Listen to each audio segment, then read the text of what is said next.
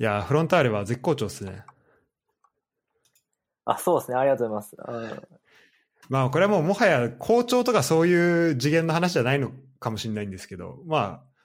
とりあえず今開幕全部、開幕から全部勝ってるっていう感じですかね。はい。ゼロックスと、あとリーグ戦3試合連勝ですね。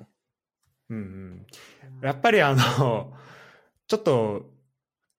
早めにリーガ・エスパニョーラかブンデスリーガの方にちょっと行っていただかないと、あの、J リーグのちょっと バランスがおかしくなってしまうんで、チームごと移籍説ね、ありますね。そうですね、ちょっと多摩川クラシコとかまあ言ってるんで、やっぱあのまあ多摩川の周辺のクラブ、丸ごとちょっとスペインの方に行ってもらうのちょっとありかもしれないなっていうのは結構思ってますね。今多分、プレースタイル的に、ブンデスリーガって戦えそうな気がします。あ、本当ですか？なんかゲーゲンプレス的な、あ、そう、なんか、それ見ましたね。なんか、記事かなんかで。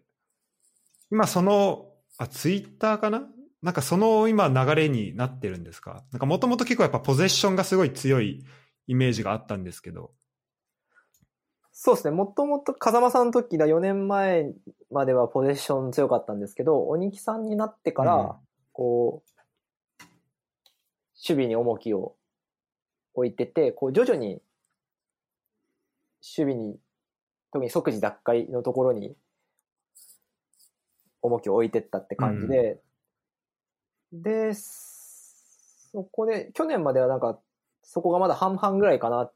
て感じだったんですけど、少なくとも今年4試合見る限りは、だいぶ即時奪回の方に力を入れていて、なるほど。じゃあまあ、その点の取り方として、だいぶこう守備から攻撃、その間の、ま、なんだろうな、まあ、ボール奪われて、でそこから、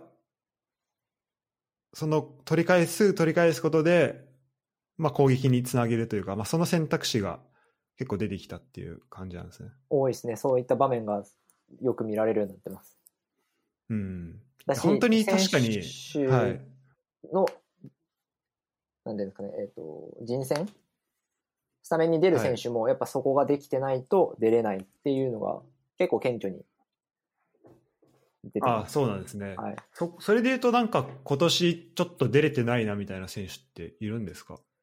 本そ当の今までのサッカーだったら出てたのに。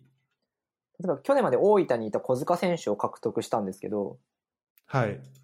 結構その前評判というか、去年までのその小塚選手を知ってる人からすると、やっぱ川崎にはすぐハマるんじゃないかっていう話だったんですが、ここまで一度もベンチ入りすらしてないっていう状態で、逆になるほど。はい。大卒ルーキーのその立花だっていう選手が、はい。ここまで全部ベンチに入って、で、前節はスタメンで出たりしていて、まあそこでこう、いい意味で前評判と違うなっていう感じですね。で、実際その立花だって選手は、なんか足元の技術ももちろんあるんですけど、それ以上に、やっぱ攻守の切り替えのところが、あの、ちゃんとできてて、多分そこがうんうん鬼木監督の求める基準を超えてるんだろうなと思います。なるほどうん。98年生まれの選手ですね。そうですね、大卒1年目なんで、今年23大卒1年目、桐蔭横浜から。ああ、そうなんですね。へえ。いやー、ちょっと、もうなんか、そうですね、あの、ゼロックス、何を見たのかな？開幕か？ななんかもマリノス戦ですか？う、もちろんその奪われてすぐ奪い返すってところの、そうですね、マリノス戦を見たのかな。なんか、そこの奪われてすぐの、なんか、まあ、プレッシャーをかけていくところも、まあ、すごいなっていうのはあったんですけど、なんか普通にこう、相手がセットして攻めてる時から、もう、なんか隙がないというか、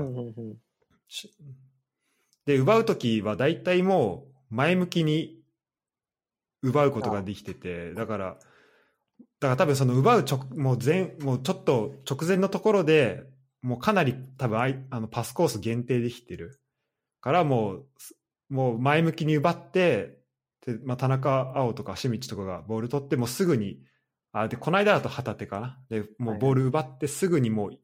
ワンタッチ目、ツータッチ目ぐらいで、もう前の選手に当てれて、うん。で、そっから、まあ、えっと、多分仙台戦とかをそこから、あの最終的に旗手選手が点決めてみたいなのもあったと思うんですけど、はいはいはい、ありましたね。いやーだから、すごいっすよね。なんか、そうですね、確かに。あのうん、そうだな。うんなんかまあ組織としてもすごいし、はい。あと、やっぱりもう一人一人のなんか、もうサッカーが単純にうまい、うまいなってのをすごい思ったんですよね。あの、小林優選手の、はい。あの、先制点、この間の、はい。えっ、と、仙台戦の仙台。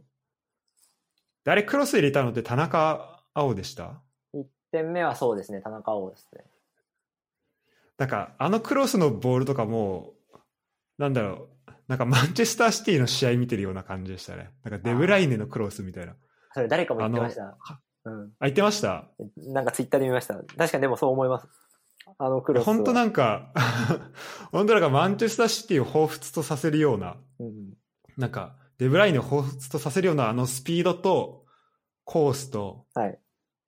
もう本当、もう小林優からしたら、もう本当ボール触るだけで OK みたいな。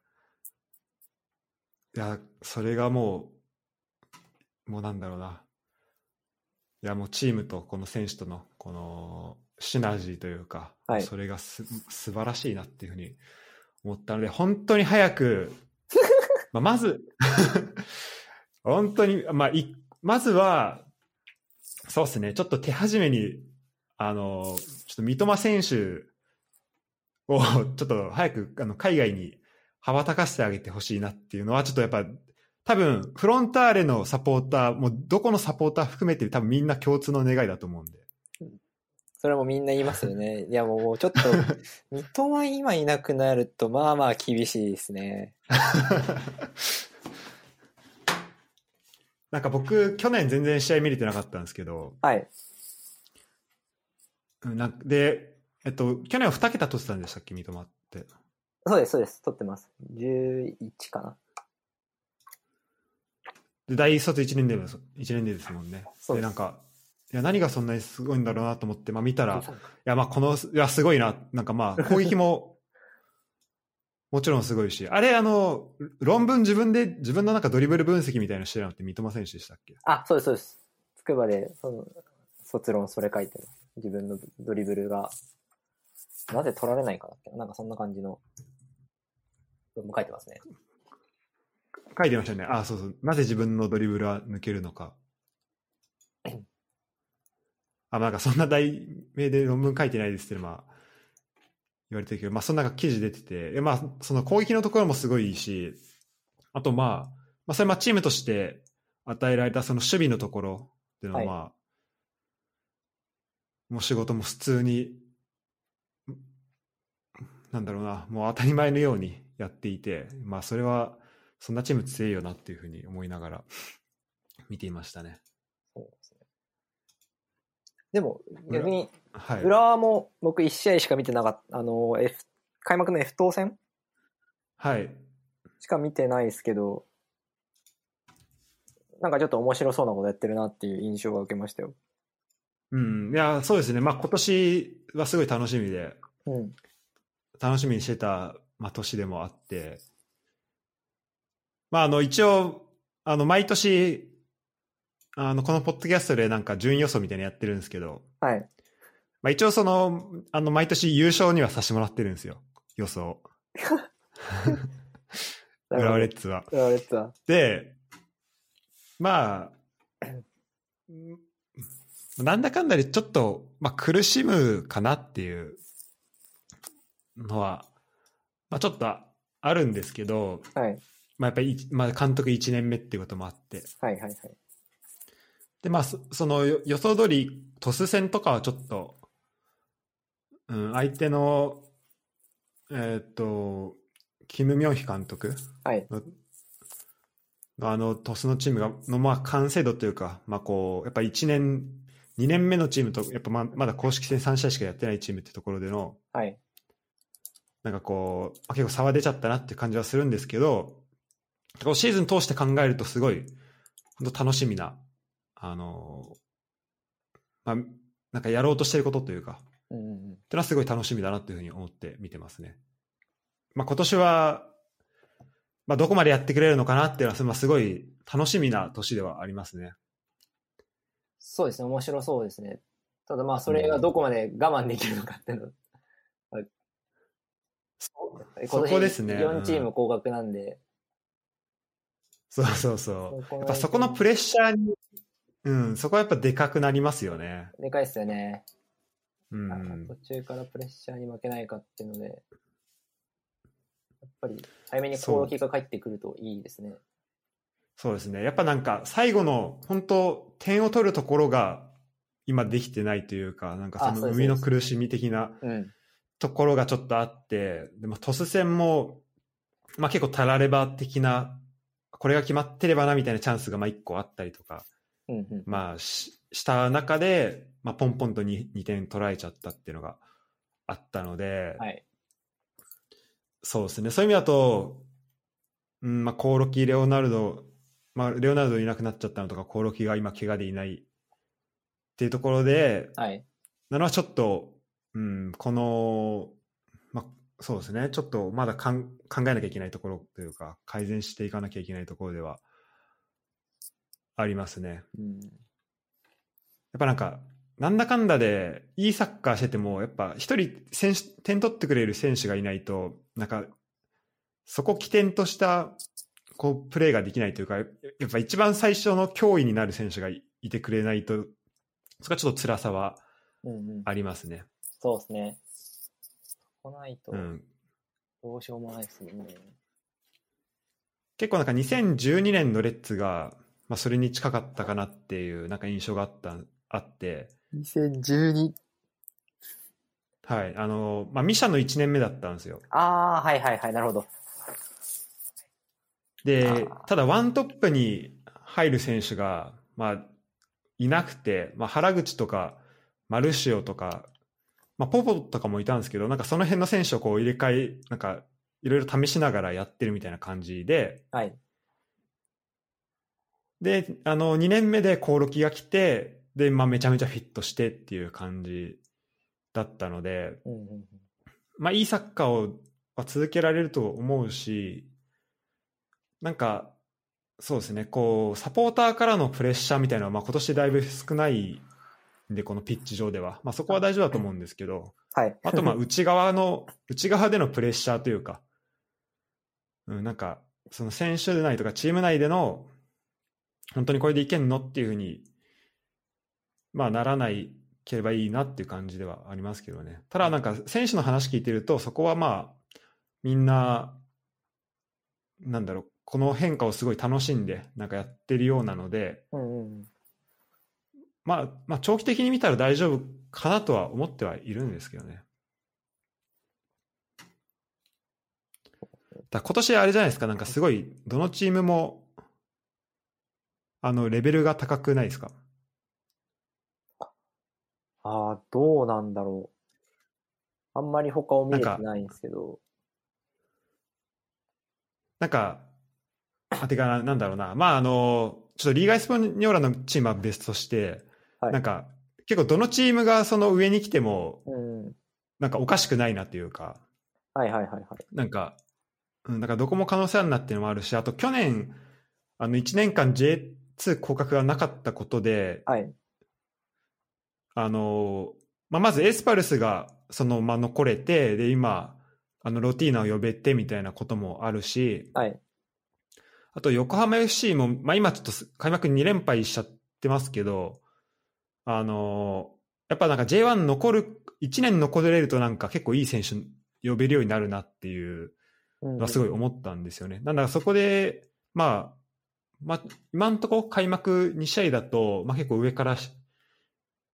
まあ、下になんか、あのまあ、連勝するとこはして、で、連敗してるとこはちょっと大なんか不安になるような、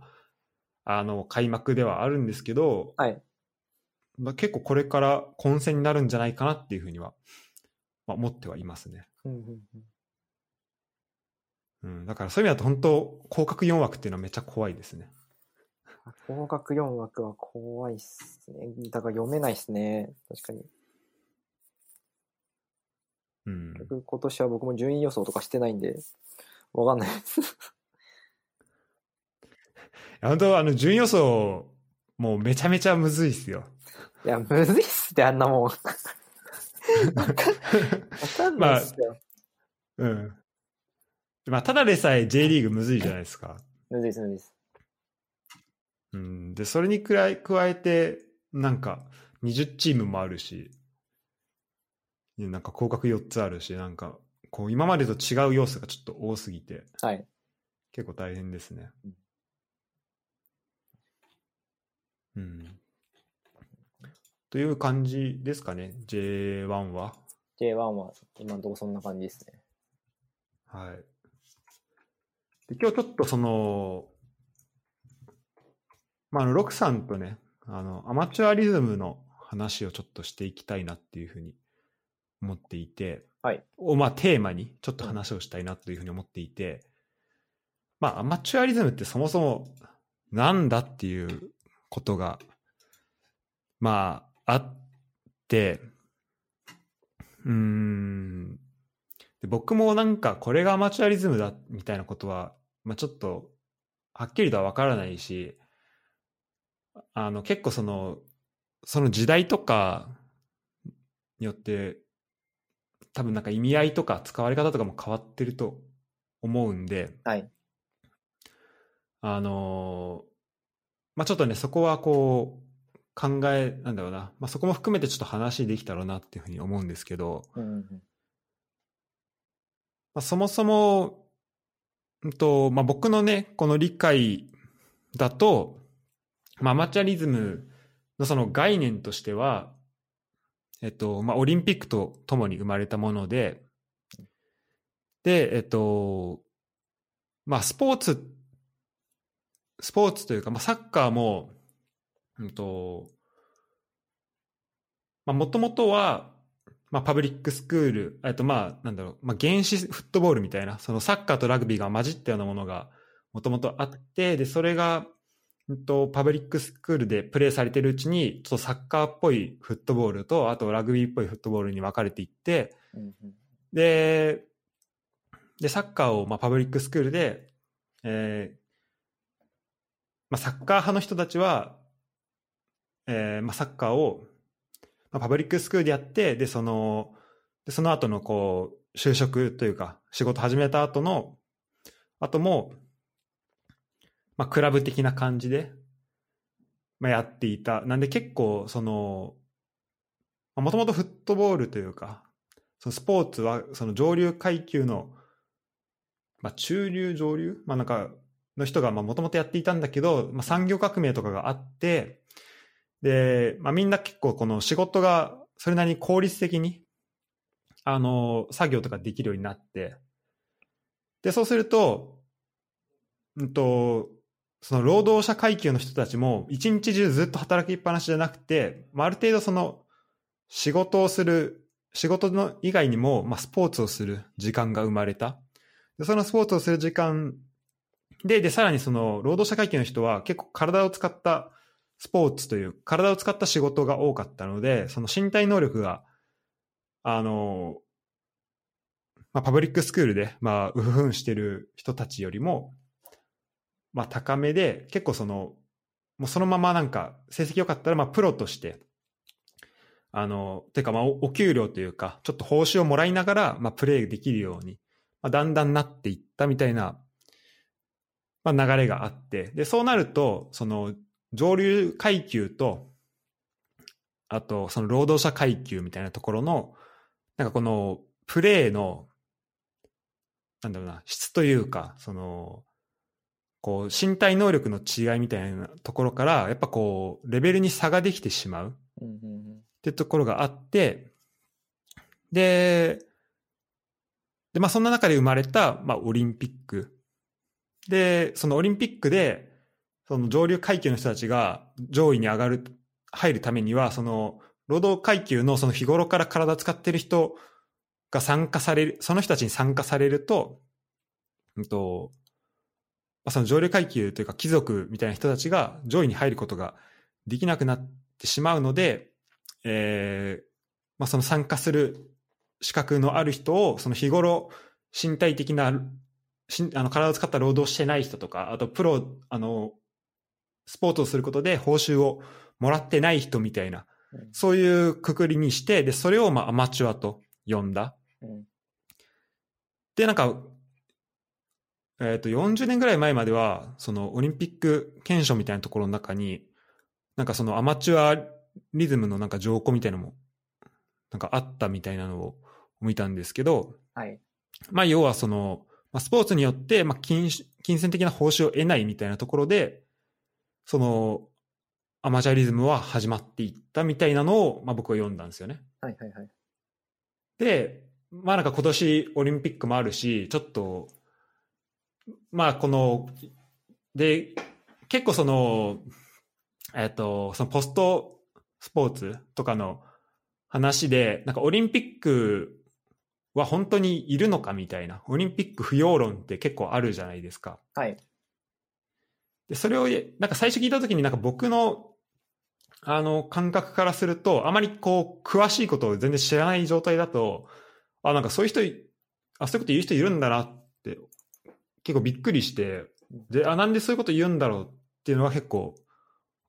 最初思ったんですよね。はい。で、まあ調べていくと、あのーまあそもそもまあ予算とかそういう問題もあるし、なんかじゃあスポーツ、スポーツをなんかどう捉えるかっていうところのなんか問題も結構この関係してるなっていうのをちょっと思って、はい。で、まあこの話をね、あのできればいいなっていうふうに、えー思っていいたんですけど、ちょっととりあえず今僕話したところの中でなんかちょっと違うよみたいなところとか、ちょっと思ったところあったらちょっと、あの、教えてほしいなと思って、結構今これ、あの、本当ググって出てきた PDF をちょっと読んだ、なんか論文っぽいやつを、あの、しかもそれもなんか本の要約の論文みたいなやつを、まあ、2、3個読んだだけの知識なんで、はいはいはい。ちょっと、そうですね、その辺なんかも思うとこあったらちょっと聞きたいなっていう感じなんですけど。そうですね。僕の中でのアマチュアリズムっていうものの認識としては、順番が多分、うんもともと、その、何ですかね。順番というか、多分もともとアマチュアリズムっていう考え方は、まあ明確にはなくって、うんうん。えっ、と、スポーツでお金を稼ぐっていう人たちが出てきたことに対して、そいつらと我々は違うっていうその線引きのために、そのアマチュアっていうのとプロっていうのが生まれたと僕は思ってますと。なるほど、なるほど。うんうん。で、それってどういうことかっていうと、いわゆるスポーツって、まあ、パブリックスクール、まあ、近代スポーツに限った話ですけど、えー、パブリックスクールで、こう、まあ、近代スポーツっていうのができてきて、で、そこに通ってる人って、まあ、基本的には上流階級の人たち。で、うんうん。なので、まあ、なんていうんですかね。まあ、もともとそうですね、近代スポーツっていうのが上流階級の人たちのもので、で、ただそれがこう、どんどん、やっぱ面白いよねとか、そういうところで広まっていって、で、まあ、中流だったり下流の人たちにもこう、スポーツが広まってきましたと。で、で下流の人たちの中で、やっぱうまく、スポーツがうまいってなってくると、だんだんこう、賭けとかと結びついてくるんですよね。うん。賭け。はい。なんですかね。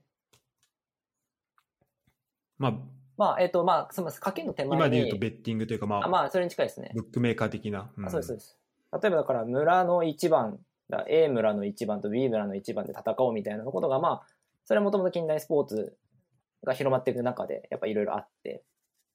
うんうん。で、そこでやっぱ人間の多分欲望として、そういった戦いがあったら、やっぱかけたくなる。まあ、昔のその、なんですかね、コロシアムで人とこう獣を戦わせてたみたいな、そういうところもありますけど、うんなんかどっちが勝つか予想したいみたいなところは。あるんでしょうね、差がとして。で、そこにかけていくってうん。で、そうなってくると、まあ、もちろんそのかけた人たちの中で金銭が動くっていうのもあるんですけど、やっぱ出場した選手たちに、こう、金銭が回るっていう仕組みが生まれていって、だんだんとこうスポーツがうまいっていうのが、こうお金が稼げるにつながっていくんですよね。っていう話があっなるほど、でなるほど。で、そういった人たちに対して、こう、嫌悪感を抱いたのが、まあ、上流階級の人たち。つまりそこでうんうんうん、うんもともと上流階級の人たちにとって近代スポーツっていうのは、こう、なんていうんですかね、自分の肉体を鍛えて、精神を鍛えて、っていうもので、スポーツそれ自体に価値があるんだっていう思想を持ってる人たちにとって、こう、スポーツをうまくなることでお金を稼いでいくっていう人たちに、やっぱちょっと嫌悪感があったんだと思います。で、そういったところから、こう、あいつらはお金で、スポーツ、神聖なスポーツでお金を稼ぐ、まあ、汚らわしいやつだ的なニュアンスで、やっぱプロとして扱い、で、一方で私たちは決してこう、スポーツでお金を稼ぐなんてことはしませんっていう思想がそこで生まれたんだろう、生まれたって僕はちょっと認識してますね。なるほど。っていうのが。なんで、その、なんでじゃあスポーツ、はい、スポーツでお金を生むのがな、なんだろう、そのアマチュアの中で、こういう、まあ、良しとされてないかっていうと、結構その賭けのところでの、そのなんか、賭けとスポーツのなんか結びつきみたいのも、まああるっていうことですよね。そねこから、のうんうん、っ関連性というか、うん。ていうのと、まあ、あとはやっぱこう、それ、まあそこもあると思うんですけど、プラス、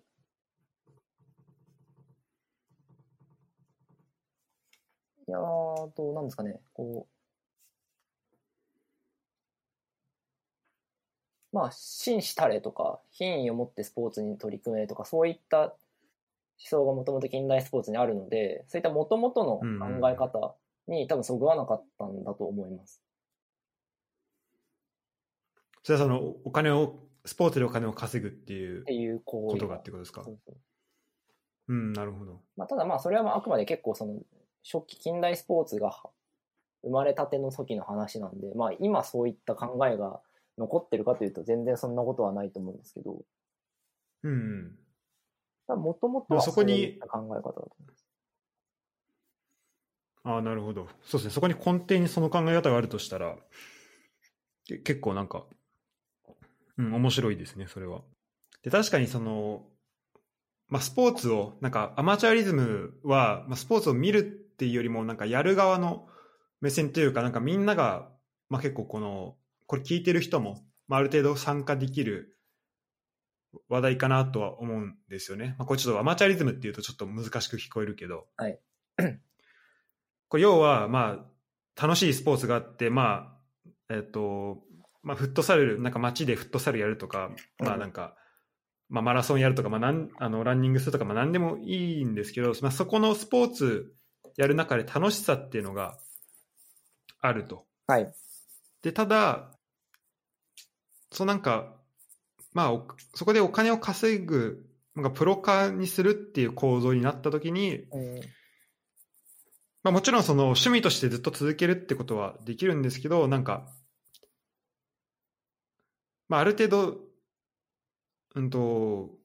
まあ、特にサッカーとかで言うと、もうレベルの高い人はもうそこの、もうレベルの高い人としか、まあ、プレイしないっていう、この、まあ、へちょっとクローズドな感じに、まあ、なっていくっていうところで、うん、なんだろう。まあ、この、まあ、サッカーを、まあ、だからそこはそこで違う楽しさというか、まあ、そこで今度はまあ見る楽しさみたいなのは出てくると思うんですけど、はい。なんか、そうですね、あの、まあ、プレーをするところの楽しさっ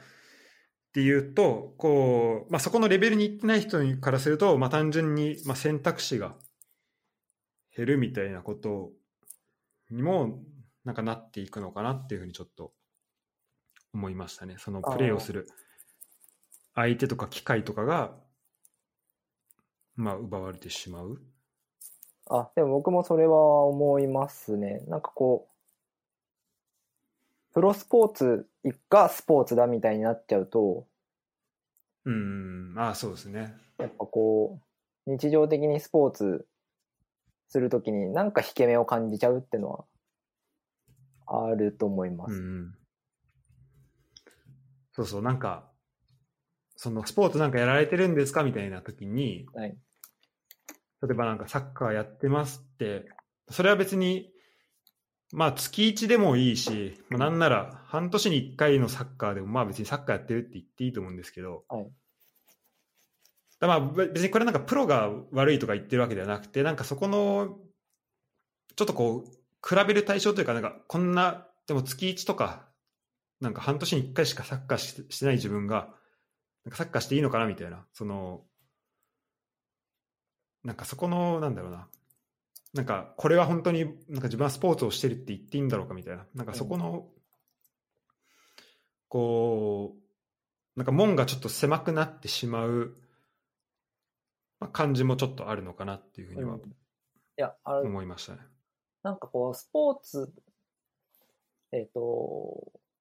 プロスポーツって、スポーツの中でもこう、競争の要素が強いと思ううんですよね。もっとまあ、スポーツって本当はもっとこう広く、その、真剣にやるものもあれば、日常的にやるものもあれば、まあなんかシシンプルなジョギングとかもスポーツとして考えることができると思うんですけど、その中でも、プロスポーツっていうのは、特にこう競争とか勝利主義とかそっちに特化したものだと思っていて、うんで、それがイコールスポーツになっちゃうと、じゃあ日常的にじゃあ自分たちがやるスポーツって、もう、こう相手に勝たないと意味がないみたいなうんうん刷り込みがあって、なんですかね、こう、本当はもっと多様に楽しめるはずなのに、こと競争っていう面だけで、こう、スポーツに触れあ、触れ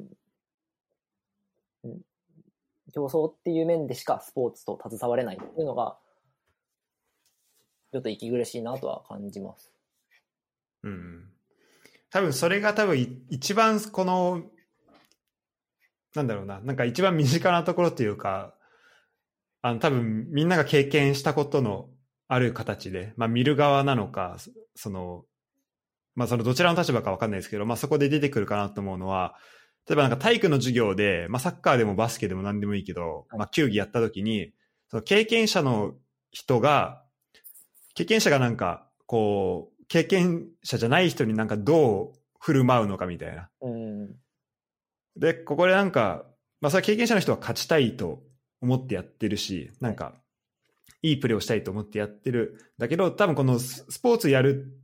こう体育の授業とか、まあ、まあ何でもそのスポーツをやるってことは、まあ、みんなに、まあ、与えられたこう権利なわけじゃないですか。で、はいそこでこう例えば経験者の人がまあ未経験のでここですごい楽しめればその未経験の子はそのスポーツ好きになるかもしれないんだけどもう経験者の人がなんかもうちょっと勝利し至上主義的な考えで、いやお前こうやって動けよみたいな感じでこう、まあ、いうことで、まあ、その人が、まあ、スポーツから離れていってしまう。うんででなんかそこのこうなんか考え方の齟齬みたいなこう考え方のこう食い違いみたいなところでこうなんかスポーツがを嫌いになってしまう人とかっていうのもなんかいるのかなと思うしまあなんか何人かあのそういう話もね聞いたりはするので、うん。まあ、そういうこともあるんだなっていうふうに、まあ、思っているんですけどその、競争、そうですね、競争をなんかどんどん、こう、激しくしていくってことは、なんか一方では、その見てる側としては、そのエンターテインメント性がめちゃめちゃ上がって、まあ、それは競争どんどん激しくなれば、まあ、レベルがどんどん高くなるし、うんうん。それはやっぱり外からすると見てて面白いものは生まれることは、まあ、生まれたり、まあ、そこに熱狂がついてきたりっていうのはあると思うんですけど、はいこうなんか内側でやってる人のなんかそのプレッシャーというかなんかその心理的な負担みたいな話もよく聞くじゃないですか。で、はいはい。その、まあ、ドイツのさあのゴールキーパーでその競争にあちょっとまだちゃんと読んでないんであれなんですけど、はい。なんかそのメンタル的にちょっと耐えられなくて最終的にまあ自殺してしまった人の話とか、はい。うん。まあ、それもあるし。あとその、まあ、そこの、まあ、スポーツの産業が大きくなっていくことで例えばなんかアメフトだとあのと脳の損傷のリスクがすごい高くなっていてはい。で、まあ、そのためになんか今ルールをいろいろ変えたりとかその、まあ、そういう措置も、まあ、しているところであると思うんですけど、うん。と僕の見たリサーチだとなんか111人中110人その引退した後の選手111人110人がなんか慢性的ななんか脳脳の障害。脳の損傷かな？なんかそれをまあ抱えていたみたいのがあって、はい。じゃあなんかこれってまあすごいなんかすごいジレンマだなっていうのはちょっと思うんですよね。このもう多分 NFL なんてアメリカの産業めちゃめちゃ支えてるものだし、はい。まあサッカーもまあブンデスリーガだとかもうもうみんなもうファンからしたらもうこのスポーツ、まあ、僕も J リーグそうですけどじゃあ J リーグなくなったら明日からどうどうしたらいいのみたいな人ってまあたくさんいると思うしで実際それによって動いてるお金で生きてる人っていうのもまあいると思うんですけど、はいなんかその一方でこうやってる選手の負担が、まあ、めちゃめちゃ大きくなってしまううん。っていうのがあってそこはなんかどういうふうにこう守っていいくべきなんだろうなっていうのは。そうですね。なんかちょっとずれちゃうかもですけど、確かに、その、うんスポーツの持つ、なんですかね、価値が、大きくなってるのと、あとは、いろんなところにつながっちゃってるっていう状況はあると思っていて、うん例えばその、まあ J リーグだとそんなにないですけど、チャンピオンズリーグの決勝の勝敗って、多分、すごいいろんなところに影響ありそうじゃないですか。ありそうですね。経済的にもう。んうんで多分プレミアとかもそうだと思うんですけど、やっぱこう1試合の持つ、まあ単にまあ経済的価値だけでも見てもいいんですけど、1試合の持つうん経済的価値が非常に大きくなってるなと思っていて、そうなった時に、なんですかね、こう、負け、負けるってことは、そこで本当は得るはずだった金銭が得られないってことじゃないですか。で、うんうんその辺の責任って、もう取れなくなってるよなと思ってるんですよ。その、単なるサッカー選手じゃ。で、同様に、これ話何でしたかっていうと、審判がそういったところをやっぱ考えてるっていう話が確かどっかであって、ああなるほど。うんっていう審判のジャッジ一つでどっちにも転ぶじゃないですか。勝敗って。うんで、それが結局どっちかの経済的価値にこうつながるってなってくると、やっぱこうプレーする選手だったり審判の責任範囲をもう大幅にもう超えちゃってるなっていうのは思いますね。だからこう審判で言えば VAR が入ったりとかしてるんして、そうねこう、うん審判の責任をこう分散したり減らしたりっていう取り組みがあるんだろうなとは思ってます。で、そうですね。うんやっぱりだからその仕組みの方で変えていくというか、そこでやっぱ守ってあげるのが大事なん、大事ってことですよね。はい。うん。で確かにその審判のところは、審判もそうですよね。や、もう審判のなんか、背負うべき責任が今大きいっすよ。うん。なんか、でもなんかこ、なんだろうな、これほど、わかんない、なんか他のスポーツを知らないだけかもしれないですけど、これほど審判がすごい言われるのが、もうワールドカップとか、まあこれはサッカーの、まあ、き市場規模が単純にでかいから、まあ一番話題になるだけかもしれないですけど、はいでも、例えばなんか、えっと、2010年のあのランパードの幻のゴールとか、はい。あと、まあ、2002年の日韓ワールドカップでの、その、えっと、モレノでしたっけ？あの、主審、えっと、韓国と、えっと。まあ、なんか、そのスキャンダル的なのあるじゃないですか。はいはいはい審判が。うん。なんか、そういう、そこで、こう、なんかサポーターから本当脅迫の、なんかメッセージが届くみたいなのって、なんか、まあ、他のスポーツであるの、まあ、ちょちょっとまあ僕の勉強不足でまあ知らないんですけど、うん。こうなんか距離感が結構、まあ、あったし、今もなんかそのサポーターと審判の間って結構あるよなっていうのは、なんか思うんですよね。で今、その、なんかその、まあ、観客少なくなって結構ピッチの声が聞こえやすくなってるじゃないですか。はい。で、まあ、それもあって、なんか、審判こんなこと考えてるんだとか、なんか、この間の、えっと、開幕の湘南と鳥栖の試合かななんかで、はいその、ハンド、ハンドの判定を、あれ、高山出身かな？なんか誰かが、あの、湘南がゴールしたんですけど、その直前にハンドあったんですよ。はい。で、それでなんか審判が、あのピピーって笛吹いて、あ、今のハンドね、みたいに言って、で、その、キーパーと、あ、なんかよく見てたでしょ、みたいな。うん。あーはいはいはい。で、そのなんか審判と、あ、しないと、審判とキーパーが、こう、グー、グータッチするみたいな。はいなんかそういうシーンがあったりして、なんかこう、審判がどんなこ、どういうふうに選手とコミュニケーション取ってるのか、うんとか、審判が何考えてるのかっていうのが、なんかなかなかこう、理解されづらい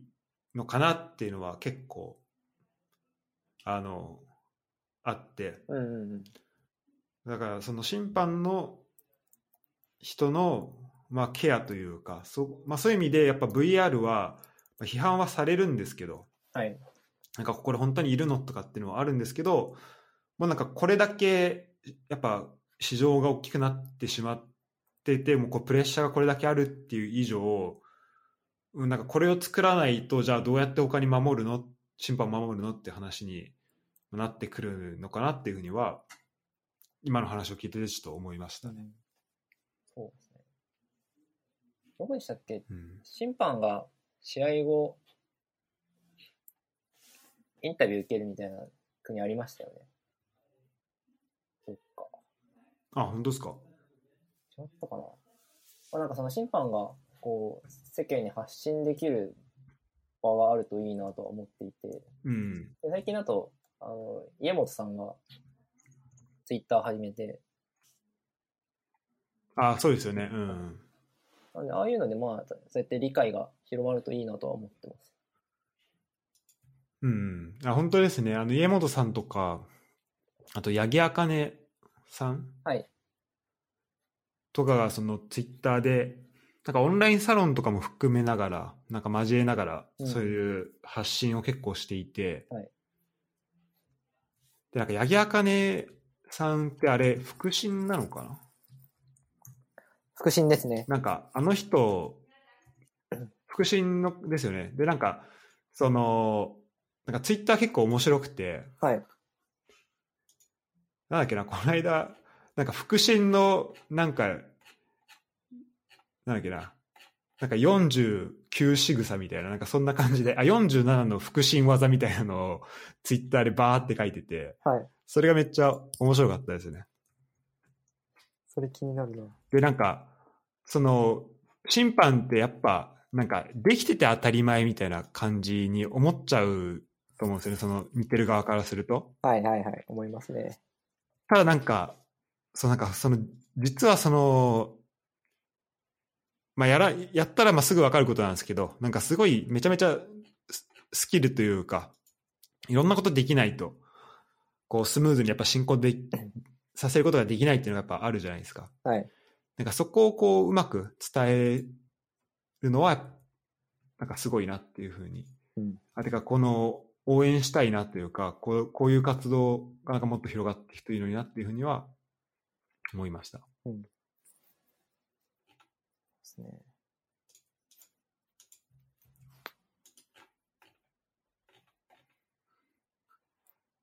なんかイタリア、セリエ A で審判インタビューを、あ、でもこれ計画してたけど中止したっていうのはありますけど、ままあでもありそうですよね、これね。なんかどっかで見た気がするんですよね。やってるとこ。なんかの大会限定とかかもしれないですね。うん。あ、なるほど、なるほど。で、でもそうですね、まあ、そういう意味だと、多分やっぱそれがやりづらいのは、まあ、どうしてもこう審判に対する、こう、まあ、そのしん、なんだろう、振り返りをしたときに、まあ、それが全部正しいレフェリングだけだったってことは、まあ、ないと思うんですよね。なんかちょっと間違ったりとかっていうのがあって、はい。で、その時にちょっとプレッシャーというか、そこの時に他からかかるなんか圧力的なのがちょっと強すぎるから、まあなんか、まあ、それこそ審判をちょっと守るためじゃないけど、そこでまあやりづらいというか、そういう取り組みができづらいっていうのは、まああるかなと思うんですけど、はいはい、そうですね。うん。そういう意味だと、どうなんだろうな。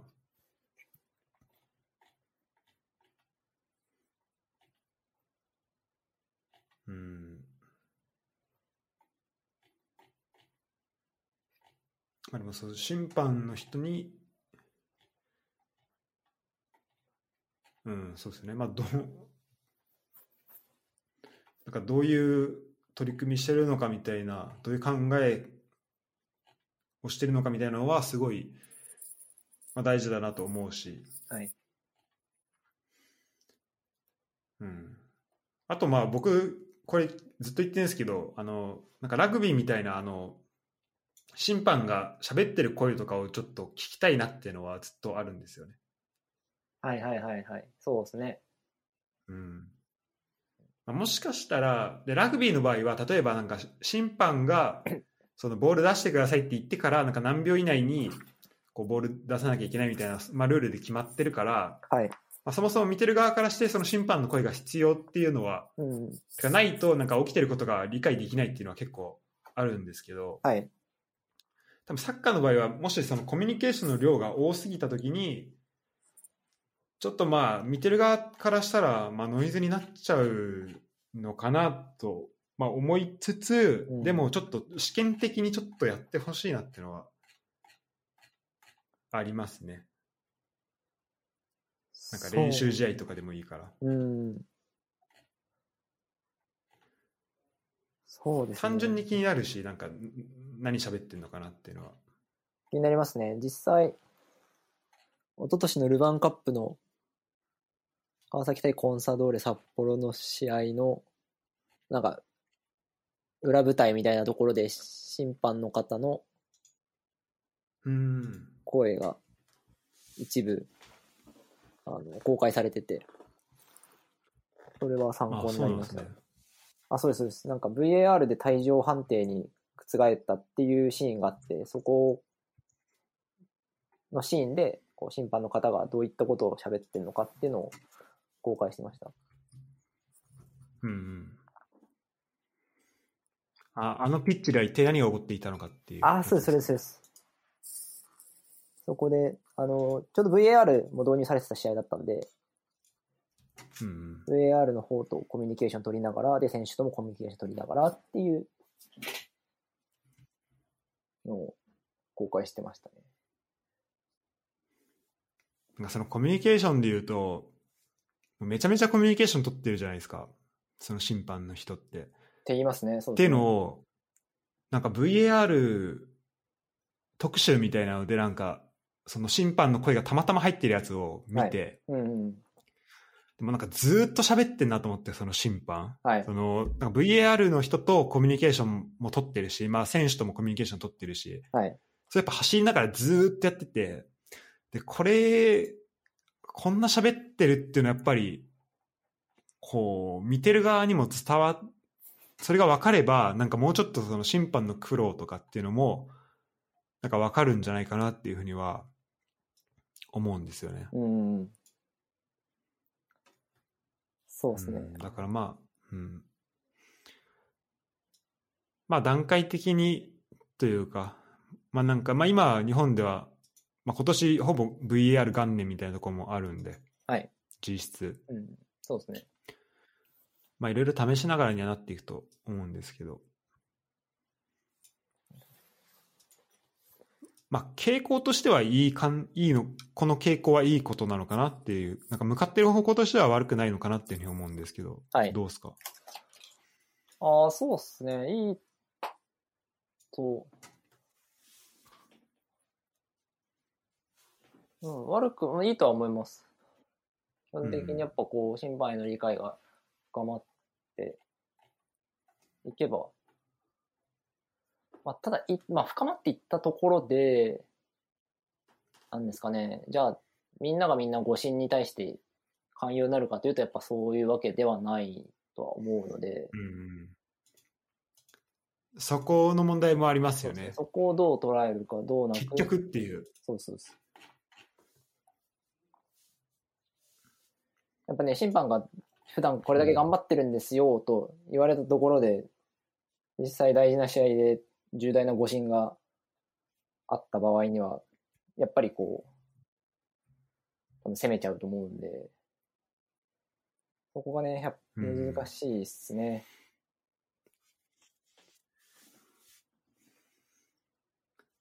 まあ、ある程度、そのプロフェッショナルとして、うん、なんか、まあ、その、まあ、存在してるっていうところもあるから、うん、まあ、ある程度の批判というか、そこは、まあ、それも一つの意見とするしかないんですかね、この場合は。そうっすね。どうなんだろう。まあ、そこも含めて、あの、ちょっとアマチュアリズムの方戻りますけど、はい。まあ、かなり、まあ、その、ちょっと規模は、もう、どんどんどんどん大きくなっているんで、うん。うん、なんか、そこのケアというか、うん、そこはちょっとやっぱ考えなきゃいけないところではありますよね。はいだちょっと他のなんかスポーツの場合だとどうなんだろうなっていうのはちょっと今話してて気になりましたね。なんか、まあアメフってかと特に例えばアメリカのスポーツとかはい。そこはまあもしかしたらそもそもなんか収入の構造が違うのかもしれないし、うん。うん、なんか、まあ、ルール的にもうちょっと審判が、審判とかまあ選手が、こう、まあ、本業に集中できるじゃないですけど、なんかそういうような、うんまあ、構造になっているのかもしれないし、あとなんかその、例えばゲーム、その e スポーツとかで言うと、はいなんか e スポーツってまあめちゃめちゃお金動いてるじゃないですか。はいはい。で、そのな、でもなんかそこと、なんかそのプレイヤーの人の、なんかそこの、で、なんかその e スポーツのプレイヤーってどれぐらいプレッシャーを感じているのかなっていうのはちょっと単純に知らないんで、ちょっと興味はあるなっていううのはん。思いましたね。なんか同じような、まあ競争があるわけじゃないですか、一応。はい。で、動いてる額としては、なんか僕見たやつだとアメリカのスポーツのなんか全部をこう合算したのしたのよりもまあお大きな金額が動いているみたいなところで、はい。なんかまあすげえなと思ったんですけど、はい。だからどうなんだろうな、まあ、ゲームの場合はちょっとそのなんかいそのゲームの中でいくつかなんか多様その何個か競技があるから何個も競技があるから、まあ、そこでうまいこと住み分けというかなんか、まあ、そこはできてるのかもしれないんですけど、はいこう競争が生まれ競争がまあ多分そこに、まあ、どちらにしてもあると思うんでなんかそこの中でなんかみんなどうやってなんかどういう仕組みになってるのかなっていうのはちょっと今気になりましたね。確かに e スポーツの場合だと、まあ、なんかサッカーとの比較になっちゃいますけど、うん。その、より個人へのフォーカスが強いですよね、きっと。サッカーだとチーム単位でまあうん考えられますけど、e スポーツだとやっぱり、まあ一人だったり、まあチームだとしても3人とかじゃないですか。だからこう、その勝敗への責任の感じ方としては、一段階ちょっと重たく感じるのかなっていうのは今パッと思いましたね。ああ、確かに。スポーツは。結構その、個人単位での契約だったりするじゃないですか。スポンサーとの。うんうん。なんで、よりこう、サッカー以上に、個人事業主っていうところが大きそうだなっていうのは思いましたね。なんかあの、まあ本当責任の、責任のなんだろう、場所がもう明らかになるから、はい。その分、そうですね、この生活というか、なんだろう、その自分が活躍できなかったら、もう契約が切れてしまうってところでのプレッシャーは、うん。多分はっきり、まあ、お大きいものですよね、e スポーツの方が。はい。で、一方で、なんだろう、なんかチーム内での、どうなんだろうな、なんか、ちょっと、そうですね、e スポーツ勉強ししない、したいなと思ったのは、ちょっと思いますね。なんか、こう、チーム内での競争とか、なんかそういうのって、あんのかなと思ったり、はいはいはい。あるんじゃないですかね。そのなんかレギュラー争いみたいなってことですよね。うんうん。で、そこでの、なんかメンタルヘルス的なうん。ところとかって、うん、なんかどうしてんだろうなっていうのはちょっと気になりますね。このトップトップは。ある、あるはずですよね。うん、あると思いますし、多分それこそ、その J リーグで e スポーツチーム持ってるクラブが何チームかあるじゃないですか。湘南とか FC 東京とか。うんうん、はい。あの辺は結構気にしてたりするんじゃないですか。その、つまりプロサッカー選手と同じように、ち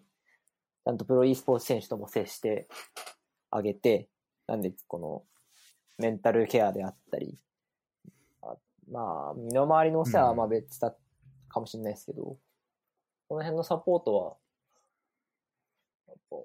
同じようにしてるんじゃないですかね。別で分ける理由の方がないと思うんで。うん、そうですね、確かに。確かに。でも e スポーツってもうまさに最近プロに、プロ化した領域ですよね。うんうん。やっぱそのプロ化の時に、プロ化って言ってるのってやっぱりこう、稼げるかどうかっていうところになってきますよね。だから、それで生計を立てられるかどうかっていうのが、やっぱプロの意味するものになってますよね、今は。うんうん、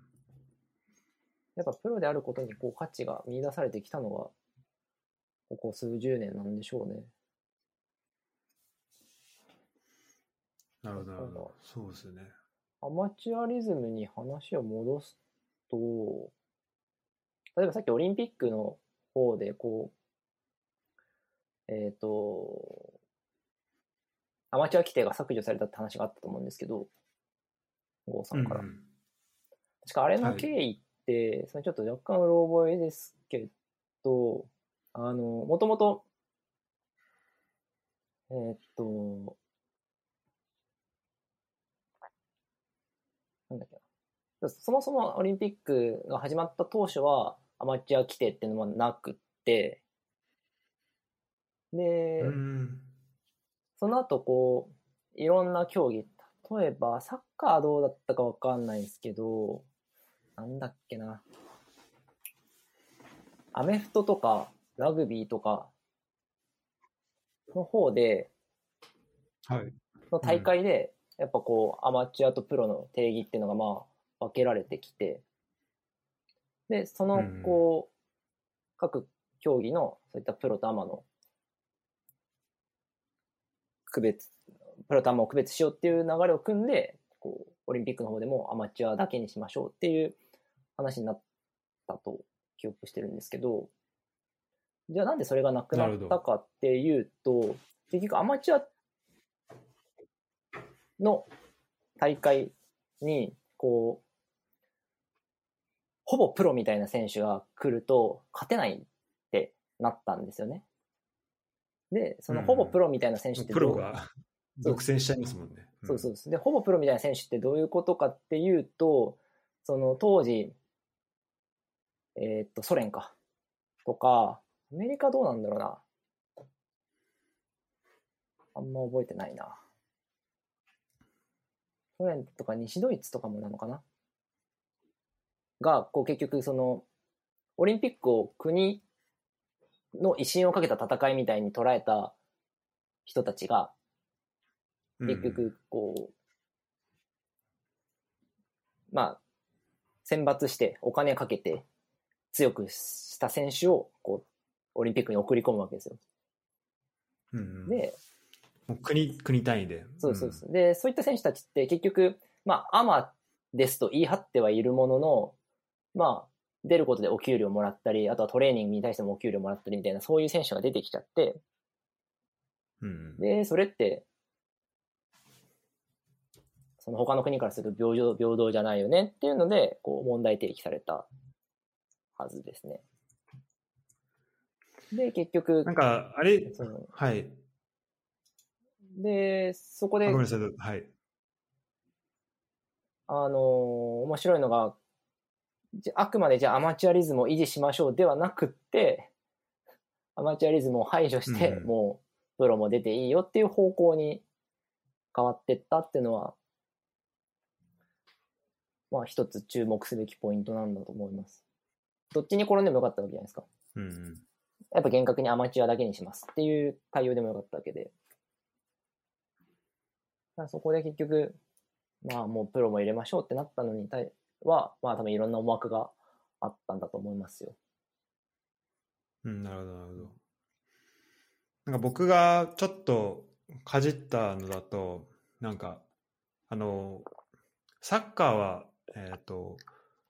なんかプスカシとかがいた、えっ、と、ハハンガリー、はい。なん。かマジック・マジャールはい。って呼ばれてた、そのゴールデンチームが、なんか1950年代、まあ、めちゃめちゃ強くて、はい。っていうのも、なんかその辺の、なんか、こう、国単位の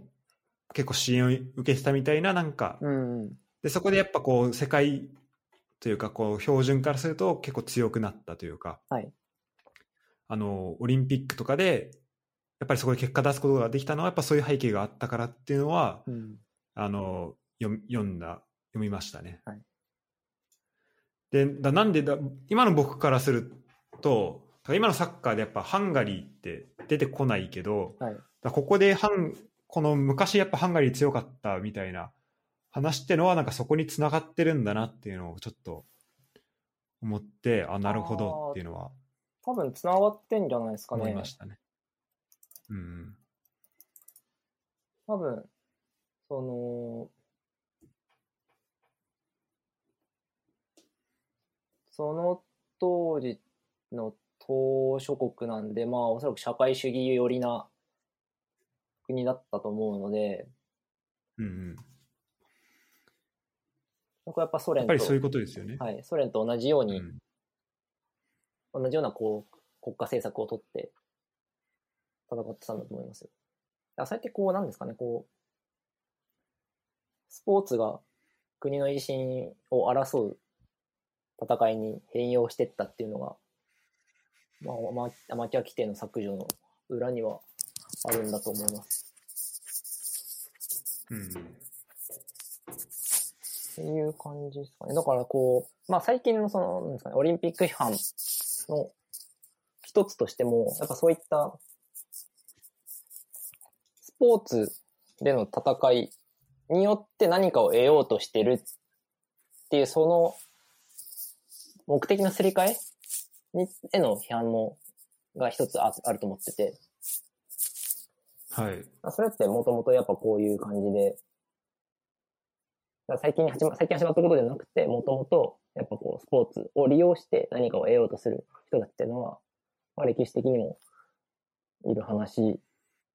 なので、まあなんかその批判自体は、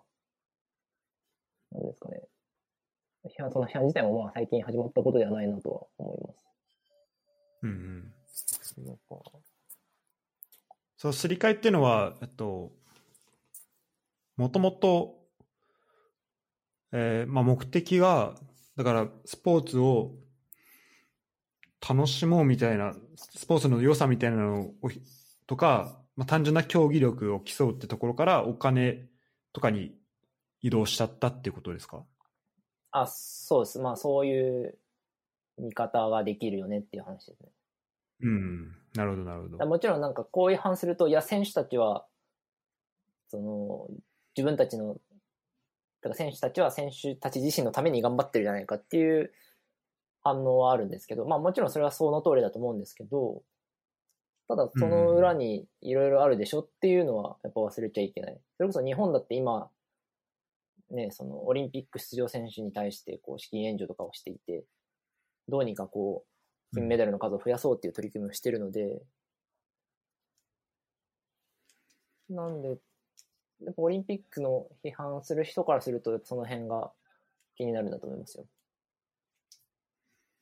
なるほど。なんですかね、やっぱ結局スポーツへのうん。なんか規範意識というか、スポーツはこうあるべきだっていうのが、を強く持ってる人からすると気になるんじゃないですかね。うんうんうん。なるほど。いや、そうなんかその辺の考え方は結構僕は最近学んだというか、あはいこういうはい考え方も、まあ確かにあるなと思って、そのはいポストスポーツとか、このまあみんなが、なんかそもそも今までのそのスポーツのなんか区切り方って本当にこう、こう現実に即してたのみたいな話もあるじゃないですか。なんか男女、陸上の男女とか、はい。まあ、そもそも男女で区切るとか、まあ、なんか、あまあ、じゃあそのスポーツってみんなが楽しめるものだとしたら、じゃあ本当にこうみんなが参加できる競技って存在するのとか、うんうんうん。で、なんかそのためにこういろいろ、あのーまあユニバーサルな、なんかまあスポーツがまあ、まあ何個かあると思うんですけど、はい。だまあそういろんなね、こう考え方が、をまあ学ぶことができて、まあそこは面白いなっていうふうにすごい、うん。えー思ってますね、そこは。ユニバーサルってそうですね。その辺面白い反面、やっぱ難しいですよね。なんかこう、うんうん。オリンピックの別な批判の仕方として、この、平等って、オリンピックの掲げる平等って本当に平等なのっていうのがあって、ほうほまあ、よくある話で、あの、僕、村田君との話でもよく出てくるんですけど、あの、セメンヤの話。う。はい。あの一応生物学上は女性であるが、ホルモン分泌量が男性に近いっていう選手がいて、うんうん。オリンピックの、まあ、ルールからすると、あの選手は、えー出られないわけですよ。うんオ、リンピックの規定するなんかあの平等からはみ出ちゃうんで。でそこでの平等っていうことですかね。そうそうです。で、うん。そういう多分今までもまあそういうことあったと思うんですけど、やっぱ最近そうやって、はみ出る事例がちょこちょこと出てきた。今のセメンヤの話ですけど、あとはちょっと前で言うと、えっ、と、ピストリウスか。あ、違う。あれは、えー、ピストリウスは、幅跳びの選手か。それは、あれですか？また、あの、パラリンピックとオリンピックの話で、あのああ、なるほど。今までだと、こう、今までのまあ価値観的にはオリンピックに出てる選手の方がパラリンピックの選手よりもこう良い成績を残せるっていう、まあ、なんとなくの感覚があったんですけど最近やっぱこううパラリンピックの選手の例えばまあ陸上競技であればやっぱぎあの義足とかが進歩しててで生身の人間よりも速くなったりてか速く走れるようになってるで、そういった選手がオリンピックに出ようとすると、いや、あなたは健常者じゃないですと、障害者ですと、そういった線引きを勝手にされて出られないって。でもそもそもこう100メートル走っていうフィールドは平等なんじゃないのっていう話なんですけど、オリンピックの定義からはやっぱり外れちゃう。うん。っていうのがありますね。それでちょっと、あの、ちょっとずれちゃいましたけど、オリンピック批判っていいやいやでもう文脈だとそういうのもあります。うんうんそこの線引き、まあそう、確かに考えてみたらオリンピックとパラリンピックってまあ分かれていて、はい。で僕今この、そうなんかそこのね、こう、分け方というか、まあ、じゃあ、そうですね。だから、まあスポーツってなんだろうみたいなことにもなってくるけど、なんかそれでじゃあ義足はダメみたいなことになってくると、はい。じゃあ今度は、じゃあそのシューズがどんどん改良されていくっていうのは、これどうなのみたいな。例えばマラソンだと、そのシューズ、あの、がどんどん良くなっていって、なんか世界記録がどんどん出てるみたいなこともはい。あったと思うんですけど、じゃあ生身の体ってことで言うんだったら、じゃあそれは OK なのとかもそうです、そうです。ありますもんね。あります、あります。シューズとか、あと、ちょっと前だと水泳の水着とか、レーザーレーサーとかあありましたね。あの、あーあ、懐かしい。ありましたね、レーザーレーサー。あやっぱそこの線引き？道具と義足っって本質的に違うのかっていう話がありますね。うんうん。っていうのはありますよね。うんだからその辺はもう。僕見たやつだと。と、払っちゃえばいいと思うんですけどね。はい。はい僕見たやつだと、どうぞどうぞ。うんうん。あの、いや、今僕、ちょっとググった記事で、えーっと、オスカー・ピストリウス選手ですか？はいはいはい。ペストリウス選手。が、飛びはい。ですよね。えっと、僕見たやつだと、なんか1600メートルに義足で出場したって書いてあるんですけど、あ、じゃあ、合ってます、合ってます。で、合ってます、はい。で、なんか、えっ、と、で、その選手が、えっと、これオリン、ロンドンか、ロンドンオリンピックに、ん？ロンドン五輪の、あ、だから、まあ、パラパラリンピックに、の、ん？あ、違うか、あと、ロンドンの、えっと、陸上、オリンピックの1600に義足で出場した、ですよね、これ。で、その後のパラリンピック陸上の、えっと、200メートルの決勝出たんだけど、はい。えっと、まあ、直前でアラン・オリベイラ選手に、まあ、追い抜かれるっていう結果に終わって、で、その、まあ、結果以上に注目を集めたのが、えっと、試合後の、その、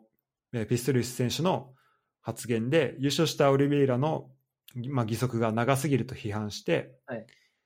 で、まあ、それがね、あの、まあ、この現行のルールが、まあ、それでいいのかみたいな、っていうのが、まあ、あったっていうふうに、うんうん。あの、まあ、僕が見たやつだとあるんですけど、はいだこれはまあ、その、まあ、パラリンピックの中での、まあ、さらに、まあ、細かい、こう、ルール分けみたいなことになってきますけど、はい。うんだからまあ根本としては、まあその、じゃあアスリートの身体性みたいなのを考えたときに、じゃあどこまでをその体と数えるのか、でうんどこまでをオリンピックとして許容していくのかみたいなところはありそうですね。そうそう。考え方として。うん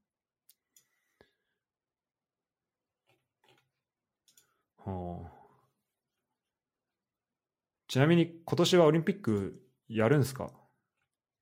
いやー。一応、まあ、どうにかやるんじゃないですかね。なんか、もなんか外国人観観光客のなんか、あの、誘致というか、その、それはもう入れないみたいな記事はさっき見ましたけどう、あ、僕もそれ見たと思います。なんで、あ見ました？だどうにかしてやるんじゃないですか。もう最低 まあ、限そうっすよね。うん。選手呼んで。で、多分まあ、聖火リレーは中止かもしくはまあ短くするとかでやって、うん。どうにかっていう流れだと思いますよ。なるほど。なんか、こうなってくると、まあ、今回はもう、まあ、今年、まあ、このオリン東京オリンピックでいうと、まあ、いろいろ、ちょっといろんなことがありすぎたんで、ちょっといろんな、まあ、視点が混じっちゃうと思うんですけど、ただまあ、次回以降やるってなった時に、なんかこのパンデミックとかを鑑みながら、はい。そのリスクも見ながらやっていくってなった時に、なんか、もうなんか大々的に、なんかもう今、もう毎、毎大会ごとにこう、新しくスタジアム作ってみたいな状況じゃないですか。はい。めめっちゃでかいの。なんかやっぱそれをやるリスクがなんかもうめちゃめちゃ高くなってしまっていますよね、この状況だと。そうですね。だから少なくとも次回以降は、その、オリンピック IOC との契約として、パンデミックが起こった場合は、の場合にどちらがリスクを負うのかみたいなのは、条項に入るんでしょうね。まあ、そこは絶対出てきますね、確かに。今回はそれがないから結局、なんかどっちが、こう、やめるとも言いにくい状況になっちゃってて。そうですよね。そこは、まあ、間違いなくあって。ただなんか僕がそのね、オリンピックですごい、まあ好きだったのが、はい。あの、まあ、まあ一つは、僕はなんだろう、本当に、まあ一ファンという、なんだろうな、ただのスポーツファンとして見てたんですよ、この、いろいろ知る前は、はい。オリンピックを。うん。で、まあ、最初の、まあ、物心ついて、まあ、2000年あんま覚えてないんで、多分 Q ちゃんぐらいしか覚えてなくて、にで、多分ちゃんと見たのが2004年の、あの、アテネだったんですけど、はい。なんか本当いろんなスポーツをやっぱ見れる祭典になるわけじゃないですか、オリンピックって。はい。で、なんか、まあ、覚えてるのは柔道とか、あとアーチェリーとか、なんか、その今まであんまりテレビで見ることの、まあ、あと体操とか、うん。なんか見ることのなかった、こうスポーツを、しかもすごいレベルの高いものを見れるっていうので、あとあの、冬季オリンピックのカーリングとかもそうですけど、なんかそれをやっぱ知れる楽しさってあると思うんですよね、オリンピックに。なると思います。うん。で、さらになんか、あの、やっぱこの国際的な大会っていうのも、国際的な大会でなんかまあ4年に一度ですごい、まあもったいぶって、なんかやってるっていうので、こう、まあお祭り感はやっぱ出るじゃないですか。はい。で、それでなんか、で僕がその2016年のオリンピックってあれってリオでしたっけ？リオですね。あそれでなんかそのリオの時に僕あのちょうどスペインでなんかまあ語学留学してて、はいはいはい。でいろんな国の人いたんですよね。なんかオランダ人もいれば、うんまあ、スペイン人もいるしなんかトルコからの人もいるし、まあ、南米からの人もいるみたいな。なんかそういうところにいてでそうするとなんか一緒に試合を見てても今まではなんか日本からの目線でしか見てなかったけど、はい。あなんかこの国の選手、あまずなんか、日本だとあんまり放送されてないスポーツがなんか、やってたりするんですよ。なんか、乗馬とか。はい。なんか、馬に乗って、こう、まあ、障障害物をこう、どんどんこう、なんか飛んでいってタイム競うみたいなのを、なんか俺、まあ、見見たことなくて、その日本いた時は。うんで、あ、なんか、あ、この国はこの乗馬強いんだな、みたいな。なんか、あと、この国はなんか水球めっちゃ強いんだとか、なんかその、なんか他の国とのこのつながりというか、そこを、なんかこう結構身近に感じる機会に、あの、なるなっていうふうには思っていたんですよね。思ってて。はいで、やっぱそこにこう隣にその、その国の人がいたら、さらにそこでいろいろ話ができるんで、うんもうどんどんひ理解が広まるし、どんどんなんかいろんな国が、ま、なんか身近に感じて、こう、もう本当、まあ、いわゆるこう、まあ、グローバライゼーションに、まあ、つながっていくなっていうのは、思ってはいたんですよね、その考え方というか、はいなんか。で、それはすごい、あの、それ自体はすごいいいことだなっていうふうに思っていたんですけど、はい。なんかそれをじゃあ実際にやるときに、なんかちょっと一回一回、こう、費用とか、なんかいろんなもの、負担がちょっと、お大きいのは、まあ、かなり、まあ、問題だなっていうのがあって、うん。なんかそこがなければ、なんか、まあだからそれがない中で、まあだお金があんまり動かない中で、なんか同じような魅力をキープするのが、まあもしかしたら難しいのかもしれないんですけど、はいただやっぱりその、まあだから他のスポーツを知ることができるっていうのと、なんか国を越えたなんかつながりをあの見つけることができるっていう意味では、まあオリンピックだけじゃなくてワールドカップもそうですけど、なんかこの国際大会みたいなのは、まあ、本当はやっぱあった方がいいと思うんですよね。はい。うんうんうんこの世界に百何十カ国も国がある以上は。ただまあ、このね、あの、コロナとかで、なんか国同士の、国の間を移動するその流動性みたいなのが落ちてしまったときに、で、まあ、東京オリンピックもなんか外国からお客さん呼べないってなったときに、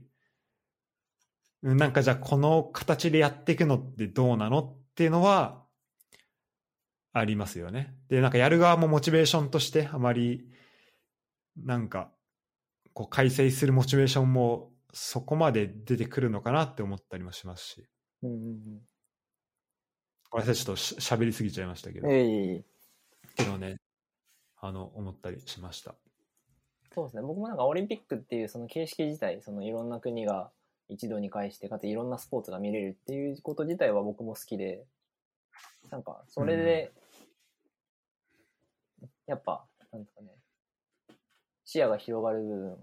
は間違いなくとあると思うし、それ自体すごく価値のあるものだと思ってるので、まあオリンピック自体はあってほしいなとは思っています。でただまあやっぱうんそれを実現する上で、まあ、郷さんも言ってた通り、コストとか、あのーちょっと失うものが、やっぱ目立ってきてるのが最近なのかなと思っていて、うんそこで、でかつきっとそれで、なんですかね、失ってる人と得てる人ってのが、多分バラバラなんですよね。あてかバラてか別々なんですよね、きっと。だから、うん。なんかたまに出るその分断、オリンピックで分断がとかいう話もちょこちょこありますけど、そういったとこ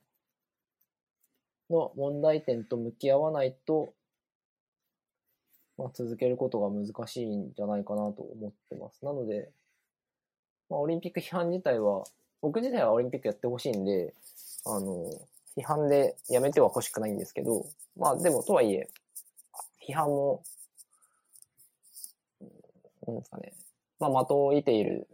部分もあるので、そこはうまく取り入れながら変わっていってほしいなとは思ってますが、まあ、難しいんですかね。やっぱ、ちょっと組織として巨大化しすぎちゃってると思うんで、なかなか難しいと思います。いつかきっとあれなんじゃないですか？なんだろう。オリンピックに。対して別リンピックはなオリンピ、ックを誰か立ち上げるんじゃないですか？より健全ないや、そう、なんかオ、リンピックを、みたいなんか別組織がね、なんかできそうな、というか、な。うん。なんかそんな感じですよね。なんか、まあ、このい今の体制というか、今の感じで多分続けるのって難しいんだろうなってちょっと思ったりとかはしますね。難しいと思います。うん。さっき分断って話してたんですけど、ちょっとそこにもうちょっと詳しく聞いてもいいですか？ああ。そんな、まあ、あの、はい。うん。そうですね。分断。何がいいかな。例えば、まあ、利益を得る側と、その、失う側っていうところで、まあ、そこのせめぎ合いというか、そうですね。それは一つありますね。その、やっぱ経済的価値を得る人と得れない人っていうのが、やっぱり分かれていくところに、オリンピックも一つ関わってくると思うので、そこはあるなと思っているのと、別な観点で言うと、例えば、あ、でもさっき言ったように、やっぱオリンピックの掲げる平等に対して、こう、入れない人ってのが完全にこう、追い出されちゃうので、うん。その今までだとき、もう、まあ今までもきっとそうじゃなかったんだと思うんですけど、こう、オリンピックが、こう、なんですかね、取り込めるというか、包括できる人の数が、多分昔はきっと、なんですかね、もっと、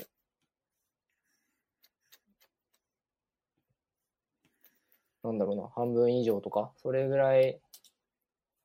をこう取り込めてたんだけど、まあ、多分最近だときっと、やっぱ多様化、人々が多様化していって、そういった人たちに対して、うん。オリンピックの掲げる平等だと、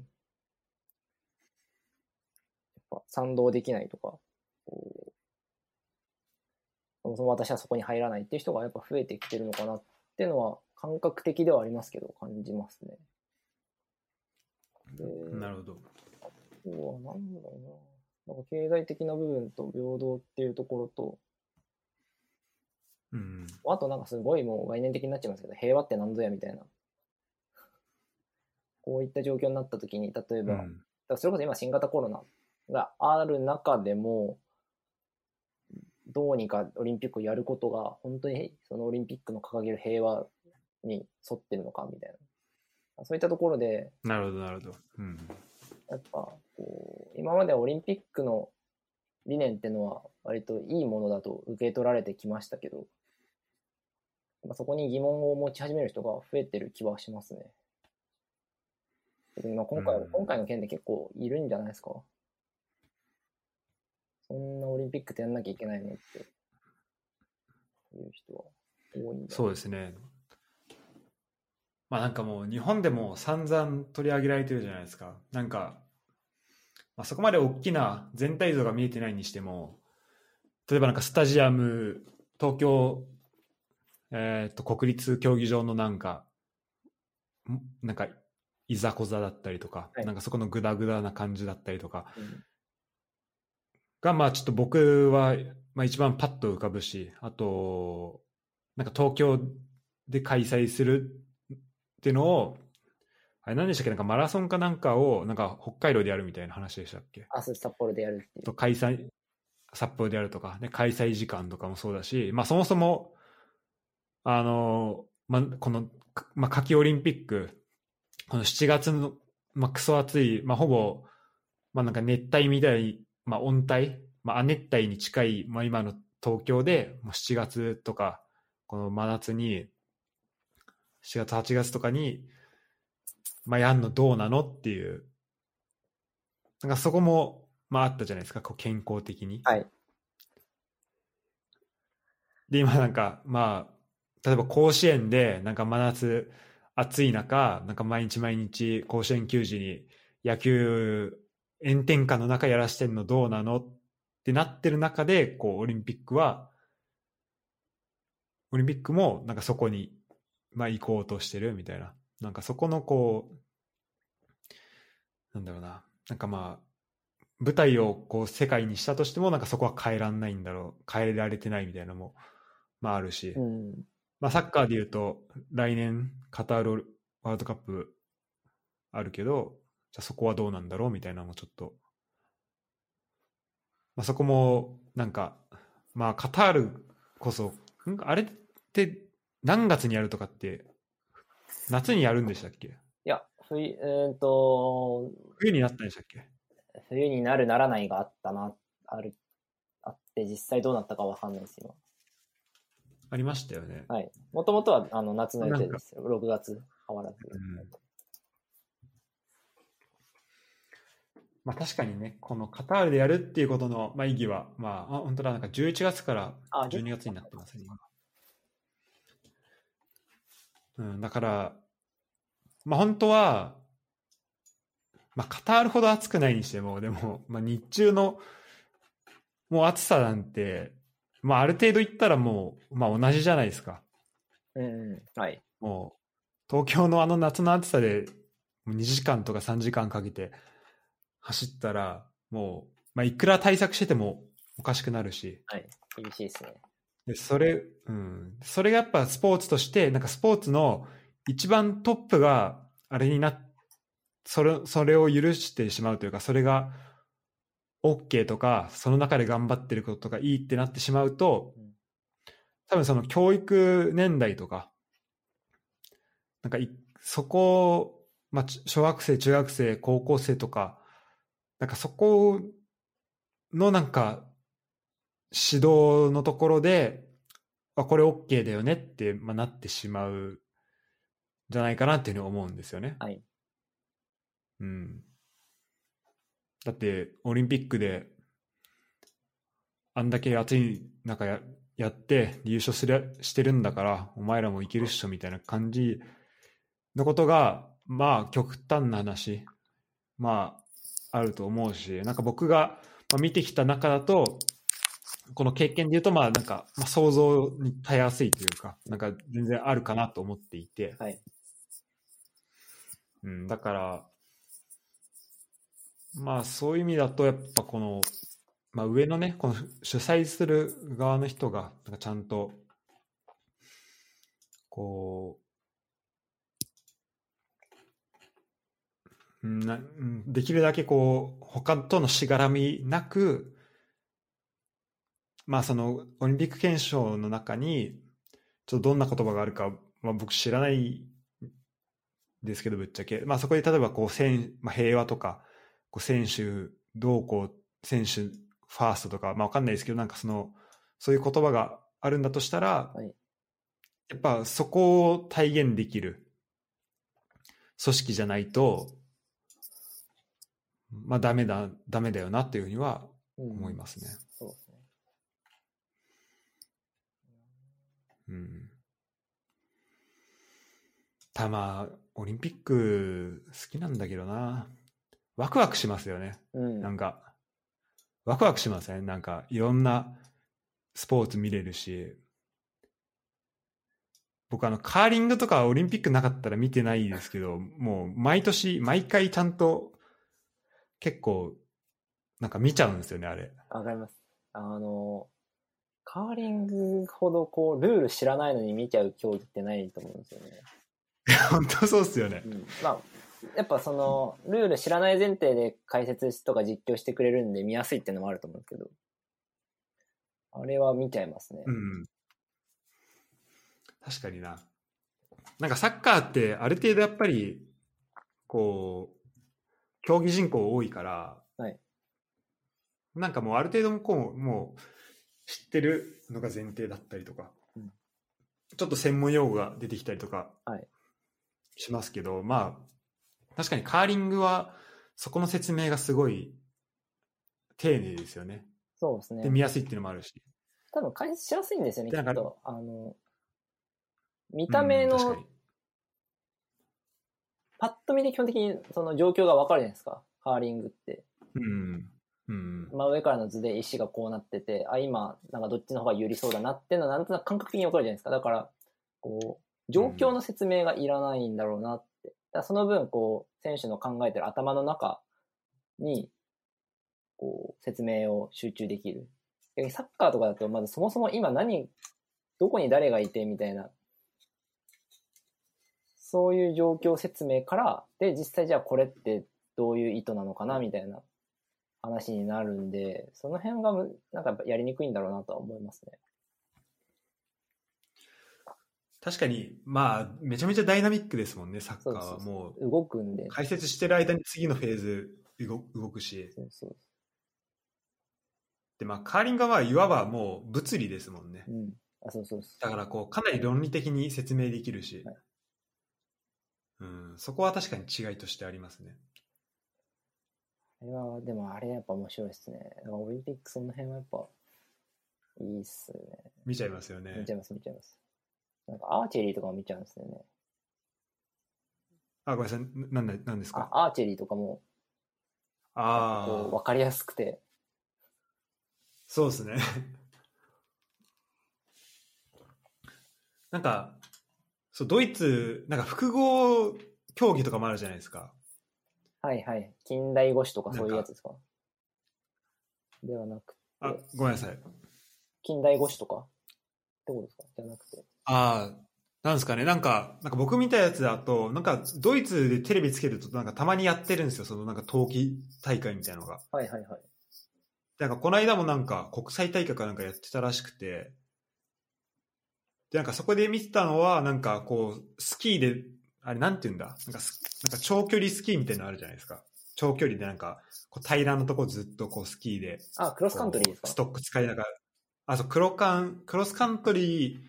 でなんかどんどん進んでいって、で、なんか途中でなんか射撃、射撃ポイントみたいなのがあって、そこでなんかアーチェリーかなんか、なんかああ、あります、あります。ああ、はいはいはい。スナイパーみたいなので的狙ってみたいな。で、それ終わったらどん、なんかまたクロスカントリーで行ってみたいな。はい。なんかあれとか、もうなんかこう、あ、こんなスポーツあったんだなと思って。うん。で、まあ、いろんなスキルがこう必要になってくるじゃないですか。はい。で、僕み、僕見せたらなんかもう的全部ど真ん中に当ててて、なんかもうどの選手も、はいもうめちゃめちゃスキル高いんですよ。うんで、それ、まあ、単純になんかそういうやっぱレベルの高いのを見れるっていうのは、まあいいことだなとは思いながらも、だからまあそ、まあそこはやっぱ楽しいんですよね。楽しいですね。ただなんかまあ、うん。ただまあその、アマチュアリズムちょっと戻ると、うん、なんか、うん、まあ、そうですね。まあ、まあ、プロはプロであっていい、いいと全然思うんですけど、うん。だから多分なんか、やっぱりその、まあ、さっきも言ったように、その、プレイヤーのなんかメンタル的なケアっていうのが、まあ、あるじゃないですか。はい。で、多分そこはなんか多分アマチュアリズムとかとはなんかまた別の次元にもしかしたらあるのかもしれないなと思ったり、まあそれが何なのかはちょっとわかんないんですけど、はい。多分なんかそのプロ化の弊害としてなんかその競争が高まってみたいなのがまああって。でもなんかそれをこうその構造をなんかやめさせるにはなんかこうそこその構造からなんかめ選手のメンタルを守るには、まあ、プロをやめるプロ化をやめたりとかその規模を縮小するっていうことじゃなくてなんかまたなんか違う組織なんか仕組みをなんか作ってあげることで、まあ、それこそだから VAR で選手あの審判を守るとか、うん。あとまあそのアメフトでなんかルール改変することによって、まあ、脳震盪のリスクを減らそうとしているとか、まあ、そういうのに近いですけどなんかまた違うところで、まあ、そこにはテクロテクノロジーが入ってきたりするのかもしれないけどそういう違うこう仕組みを作ることでまあ、守っていけるのかなっていうふうに、うん。今ちょっと思いましたね。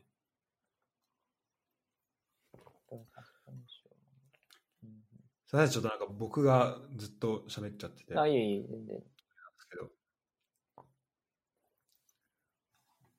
まあ、せっかくなんで、まあ、開催されるとなったら、まあ、僕は、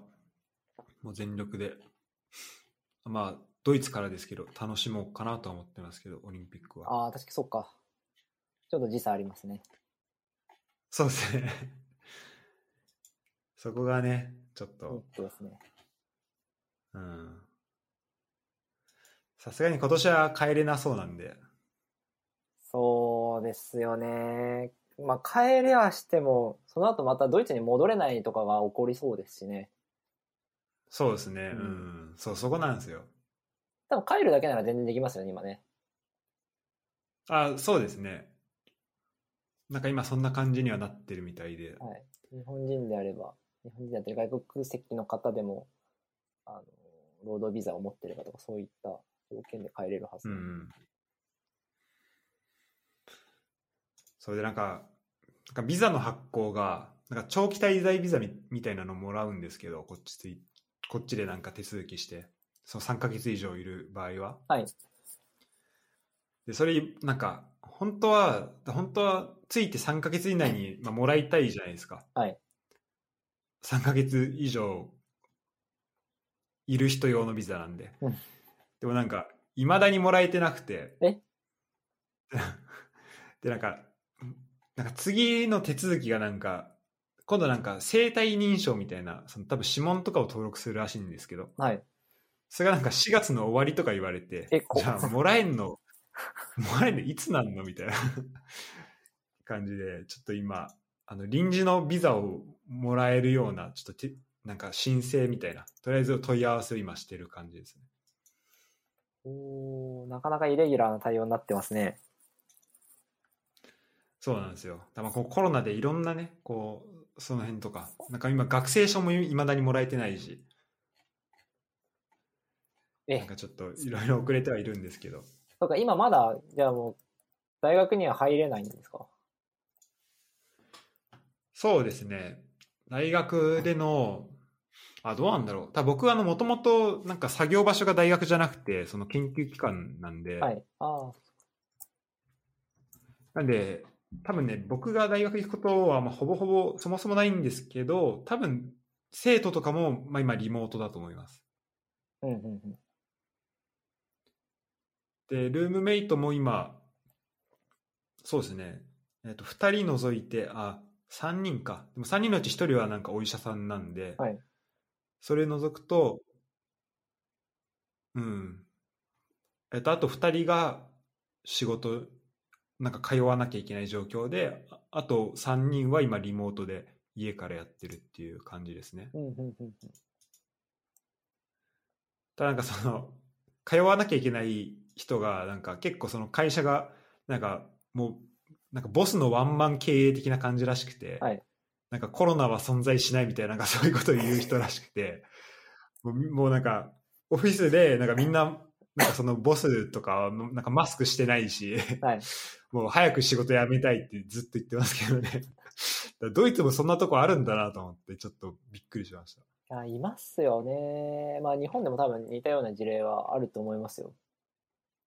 うん。公には聞かないですけど、やっぱり、なんですかね、テレワーク。なんて、うん、そんなの言語道断だみたいな、そういうスタイルの会社は聞きますよね。まあ、あの、テレワークとね、そうじゃないので、こう、まあ、作業に、の効率が変わることはまあ確かだと思うんですけど、はい。それで言うと、ロクさんは今仕事、は、今、ず完っとあれですか？全に、テレ、あと、すみません、完全にじゃないか。週4テレワークの週1出社ですね。ああ、なるほど、なるほど。あれですね、多分なんか前回撮った時も、そんな感じだったかな。ああ、多分、記憶してるんですけど前回の時はどうだろう。まだか？その前回の時は出社してた気がしますね。多分その、あ、本当ですか？今のこの対応も、徐々にみたいな。緊急事態宣言があって、リモートの回数が増えてるって感じなので、あ、そうなんですね。宣言明けたらもうちょっと出社するんだと思います。どうですか？なんか、やっぱその辺は、なんだろう、こえっとリモートにしての変化というか。ああ、なんか、やっぱありきたりですけど、運動しなくなって、こう、肩こり腰痛がひどくなるっていうのは まあ、ありますよね。うん、で確かに。増本当に座る時間がめちゃめちゃ増えますもんね。えますね。ずっと座っちゃってるんで、うん、っていうのと、あとは今は、あの、まあ、ちょっとテレワークとはずれちゃいますけど、緊急事態宣言のせいで、ご飯屋さんが8時以降空いてないっていう状況なので、あ自炊せざるを得ないっていうのは、ちょっとあります。例えば仕事がちょっと残業して7時とか8時ぐらいに終わっちゃうと、もう空いてないみたいになっちゃうんで、ーうんうん。そこは困りますね。確かにう。ん。そこは結構大きな問題ですね。あとアマチュアリズムで、まあ、リモートで、はい、あいや、そうですね、アマチュアリズムで言うと、ちょ一旦、なんか、話ができてよかったなっていうので。あのなんかいろいろ、そうですね、まだこれで気になること出てきたので、また、その辺も調べながら、が一回こう言葉にするのは結構いい、なんかいいですね。あまあそうですねそこは大事ですよね毎回言ってますけど、うん。毎回言ってる気がしますしますけど、はい。そうですね。別になんかここで答えが出るわけじゃなくて、きっかけをかまとまるし作ってるんで。うん。なんか、そう。で、単純になんかいろんなスポーツの選手が、どういう気持ちで、なんか、思いでこう、そのスポーツをやってるのかっていうのは、なんか、まあ、また一段とこう、気になりましたね。なんか、まあ、オール・ア・ナッシングとかで、こう、選手のドキュメンタリーとかで裏側撮ってたりするじゃないですか。はい。でそこでなんかみんなどういうモチベーションとかどんな家族がいてなんかプレーをプロとしてプレーしてるのかっていうのもそうですし、うん。あとなんかネットリックスでなんかラストユーっていうのがあってそのドキュメンタリーがあって、はいそれはなんか大学のカレッジフットボールのアメリカのアメフトのあのアメフトでなんかもうそそこでのなんか最後の1年をなんか追っただから4年生とかそのその人のそういう選手をなんか追ったドキュメンタリーなんですけど、はいはいはい。なんかもう子供が大学生でありながら子供がいてなんか奥さんと子供を養いながらなんかアメフトをやっている選手とか、うんあと家がなくてなんか親はなんかけまたアメリカの違うところに住んでいてで自分はあの親にはそのなんか友達の家に住ん住ましてもらってるって嘘をつきながらその車であの自分の持ってる車の中を宿宿としてなんか生活をしながらアメフトをしている選手とかうんうんうん。なんかそういうなんかいろんな環境でスポーツやってる人っているなっていうのはなんか結構最近思わされることがあって、はいはいはい。なんかそうですねその辺もやっぱりなんか面白いところだしちょっとどんどんまあし知っていければいいなっていうふうに思いました。確かにそうっすよね。プロって聞いて、すごい華やかな面ばっかり思っちゃいますけど、やっぱりお金もらえてないプロもいっぱいいますからね。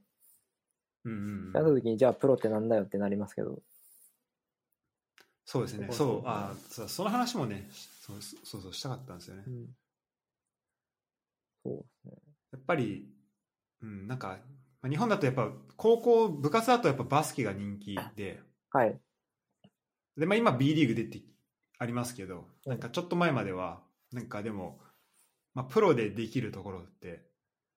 なんかなかったりするんで、やっぱこう高校、大学でこう、ピーク来ちゃうとか、はい。で、ラグビーも、あの、なん、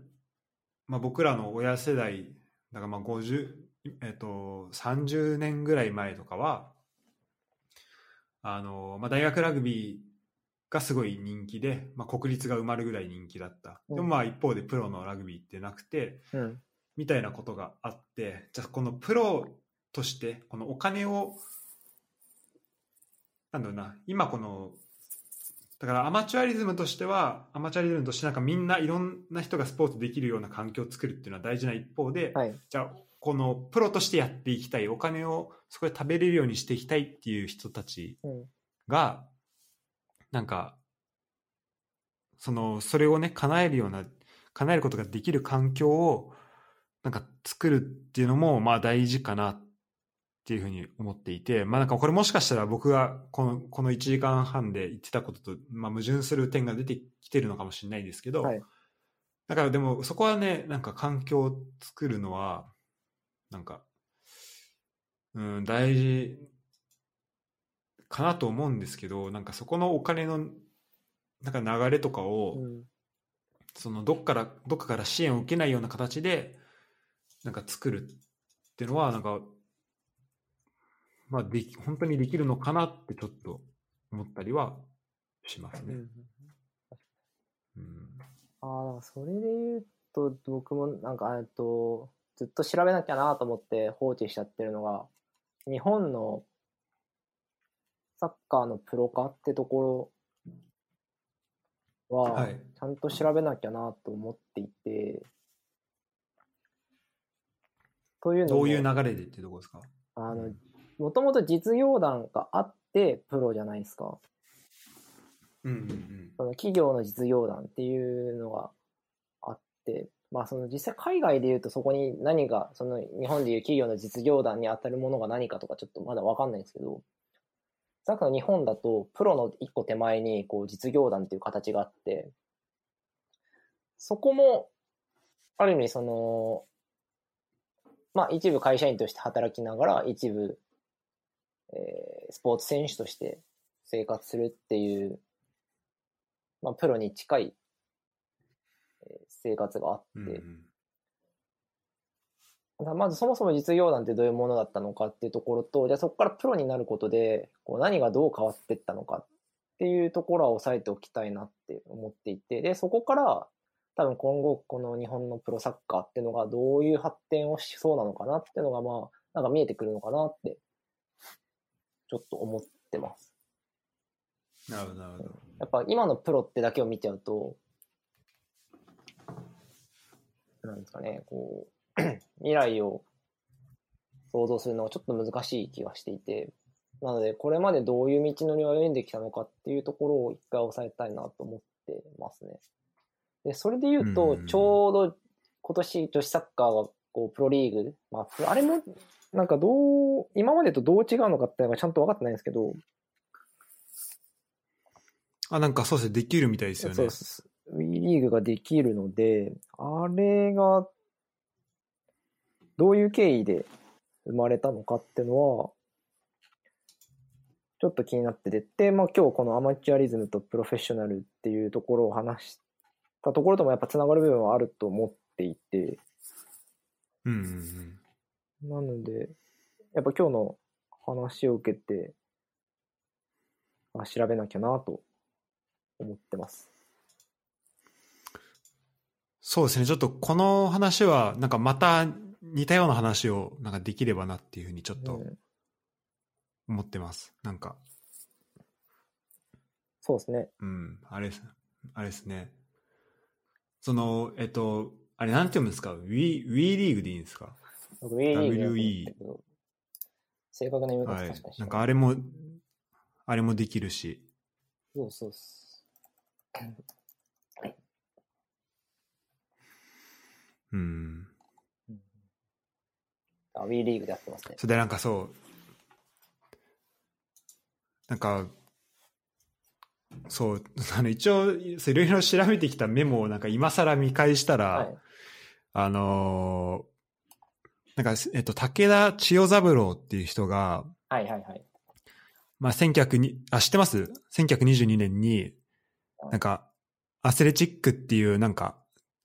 機関誌なんか体、体育協会の、まあなんか、マガジンみたいなので、発表した論考になんかアマチュアリズムっていうのがあって、はい。で、結構そこからなんか日本はそのアマチュアリズムっていう概念がなんか広まったというか、そこは結構起点になってるみたいなことを書いてあるんですけど、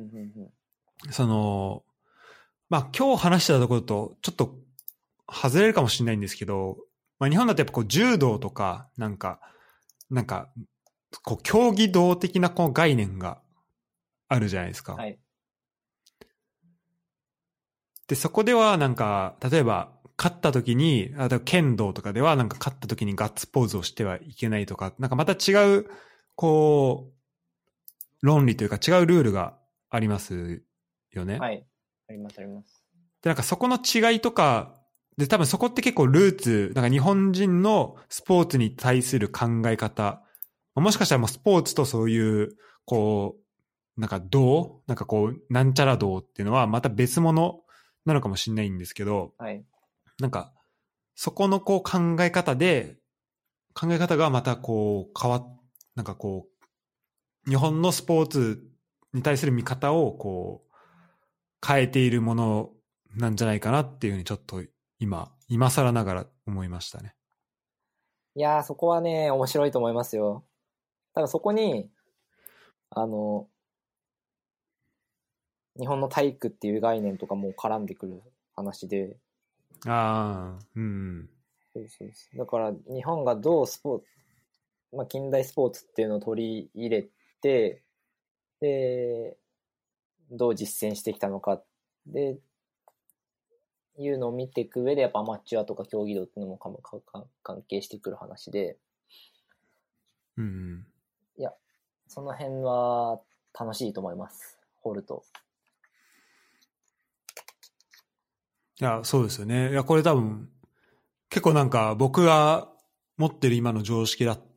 と、またなんか違う考え方も出てきそうな気がしてて、はいこれはちょ、ちょっと、そうですね、見る。でもこれど、どこで調べたらいいんだろうなってちょっとあるんですけど、ちょっと思いましたね。で、なんか、僕が、あの、これね、ウィキペディア情報なんですけど、ウィキペディアでアマチュアリズムって調べた時に多分出てきたやつなんですけど、はいはいはい。なんか、そこだと、うんと、その武田さんっていう人が、まあ、1900年に、900年代に確立した、まあ、その競技道っていう概念と、あと、まあ、920年代の、まあ、アマチュアリズムっていう概念があって、で、まあ、どちらも、そのスポーツと金銭の結びつきを、まあ、善としないっていう、はい。えー考え方があって、で、ただその競技道、競技道っていう概念は、その、まあ、そのアマチュア、えっと、まあ、プロスポーツとかで出てくる、その勝利至上主義っていうものを、こう、なんとか克服するっていうところに、こう、教育的な価値を、なんか見出していた。そこをこう、勝利主至上主義に、走らないように、こう、うまいことを付き合っていこうみたいな多分、そういう考え方だったのに対して、まあ、アマチュアリズムはそれをこう排除の対象に排除していこうっていうふうに変化していったっていう、なんか可能性が示唆されてるっていうふうに、まあ、書いてあって、なんかそことかも多分考え方の違いはい。なんか、まあ、うん。あのーから、ん？柔道かな？まあ、国旗とか、まあ国旗心みたいなの言われますけど、なんかそこのとことかは関係してんのかなっていうふうに、なるほど。あの、うん。ちょっと今思いましたね。勝利至上主義を乗り越える対象なのか、えーまあ、そもそも除外するっていうのか、どっちを取るかってことですもんね、そこの違いは。うんうんうん。そうだからこうそう、それと、まあ、どう付き合っていくのかみたいな、うん、ところで、うんうん。いや、それはね、まあ、面白いなと思いました。なんかその人、その人、あれ、今、柔道って、柔ん？はい。柔道ですか、その人は。武田さんって、あ、あこの人ですか？武田さん、はい。武田さんは、なんだっけ、名前は知ってるんですこれ何の人だ？えっ、と、日本の、い、えー、なんだろう。競技道。またよくわからない言葉が出ますね。そうですね。えー、なんか、なんかの競技っていうのは今パッと見て出てこないですけど、なんか内務官僚とか教育者とか出てきますけどね。まあ、道、まあ、日本の道ってまたなんか深くて僕も全然分かってないんですけど、うん。なんかこう、えっ、ーと、日本のスポーツの父って呼ばれてる、えっ、と、あ、違う、スポーツじゃないや、日本の体育の父か。はい。その、加納さん、加納治五郎か。加納治五郎さんって人がいて、はい。その人が、こう、日本スポーツを開いたみたいな評価をされてる人なんですね。で、開いたって、まあ実際どういうことかっていうと、ちょうどその、えー1900年代の初頭に、海外から来たこうスポーツっていう概念を日本に取り込んで、こう実践していったみたいな。そこの一番最初の人なんですけど、やっぱその人って柔道出身の人で、だから、少なくとも初期の日本でのそのスポーツの広まりって、一旦その柔道の価値観を通していると思うんですよね。なるほど。なので、なんかこう、そこでね、きっと海外と日本のスポーツ観の違いであったり、多分そこからこう来るそのアマチュアリズムの考え方の違いみたいなところは、その辺にルーツがありそうだなとは思ってます。うんうんだから結局そのアマチュアリズムで例えばその勝利主義をこう乗り越えるべきところなのか、それとも排除すべきところなのかってところは、の違いであったり、あとはそもそもそのアマチュアリズムの持つその金銭を目的としないっていう価値観が多分日本にももともとあって、それってきっと柔道由来だったりするのかなとか。なるほど。なんで、もともと持ってた価値観だから、結構こう、すんなり受け入れられた部分もあったんじゃないかなと思ってます。うんうんうん。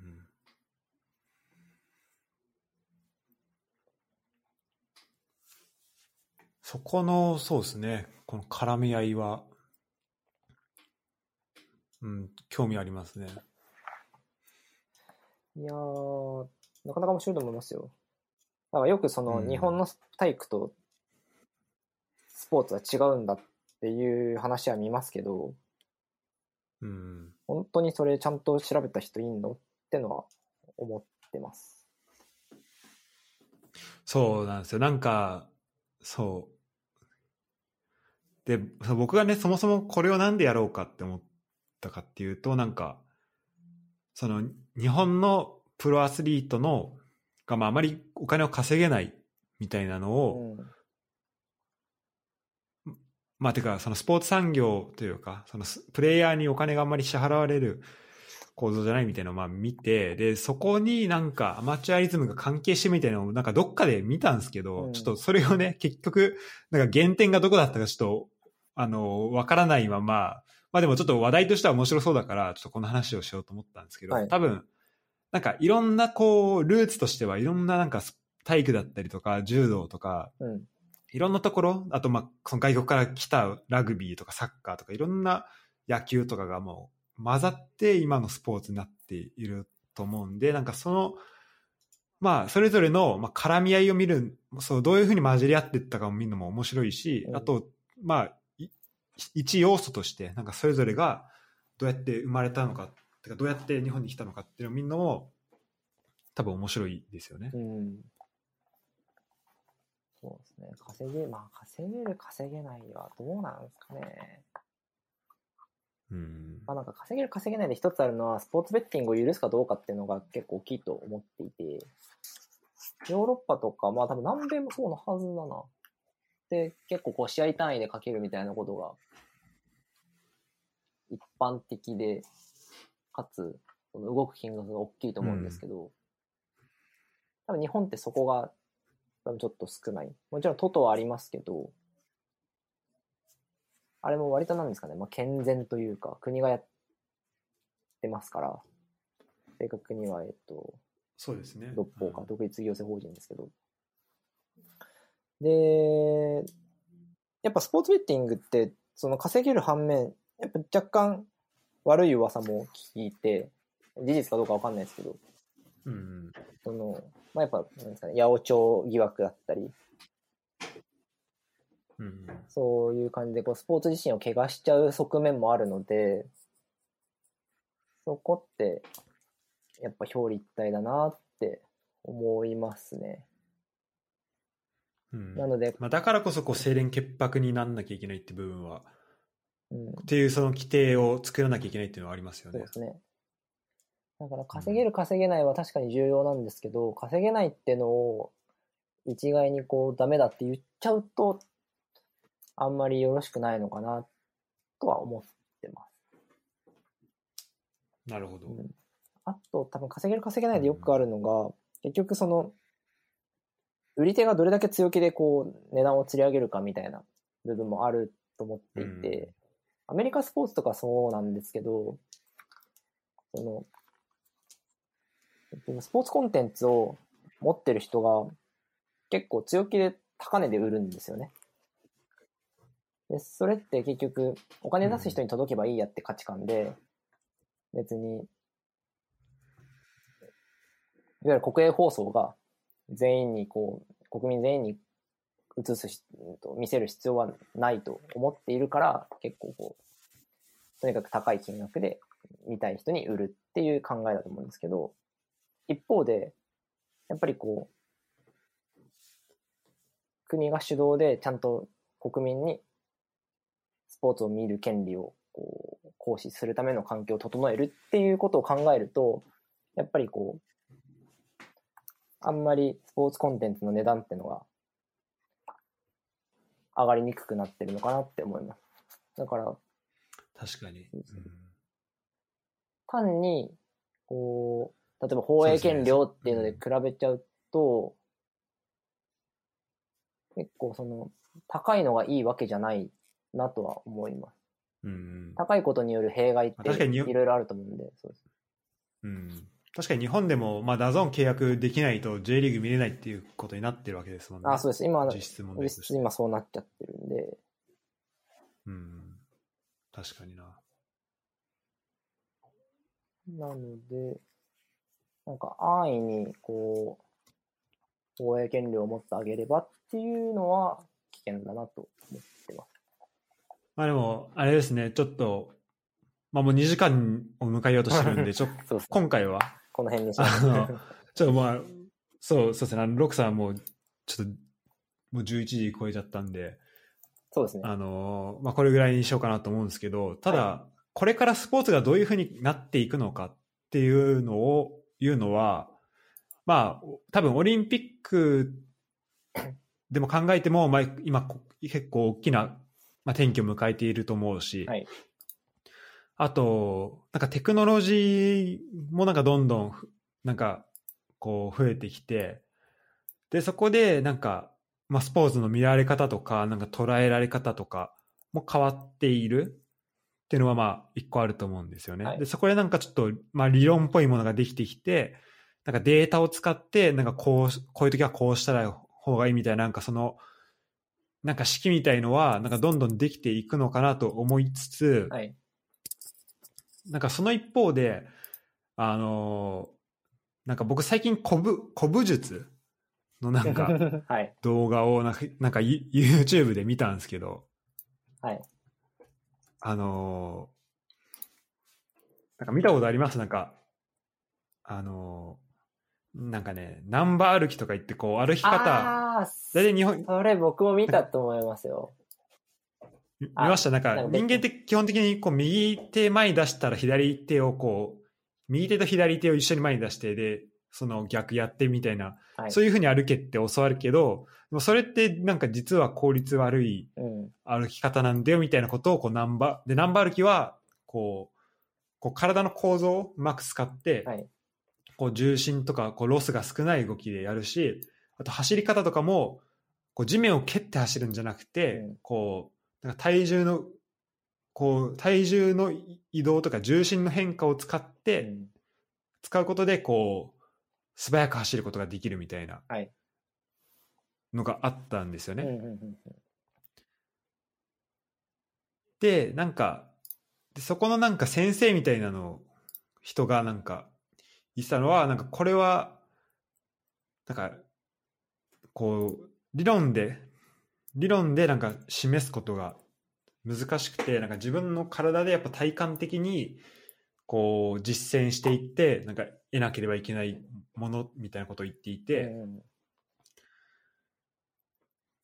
って言ってるんですけどなんか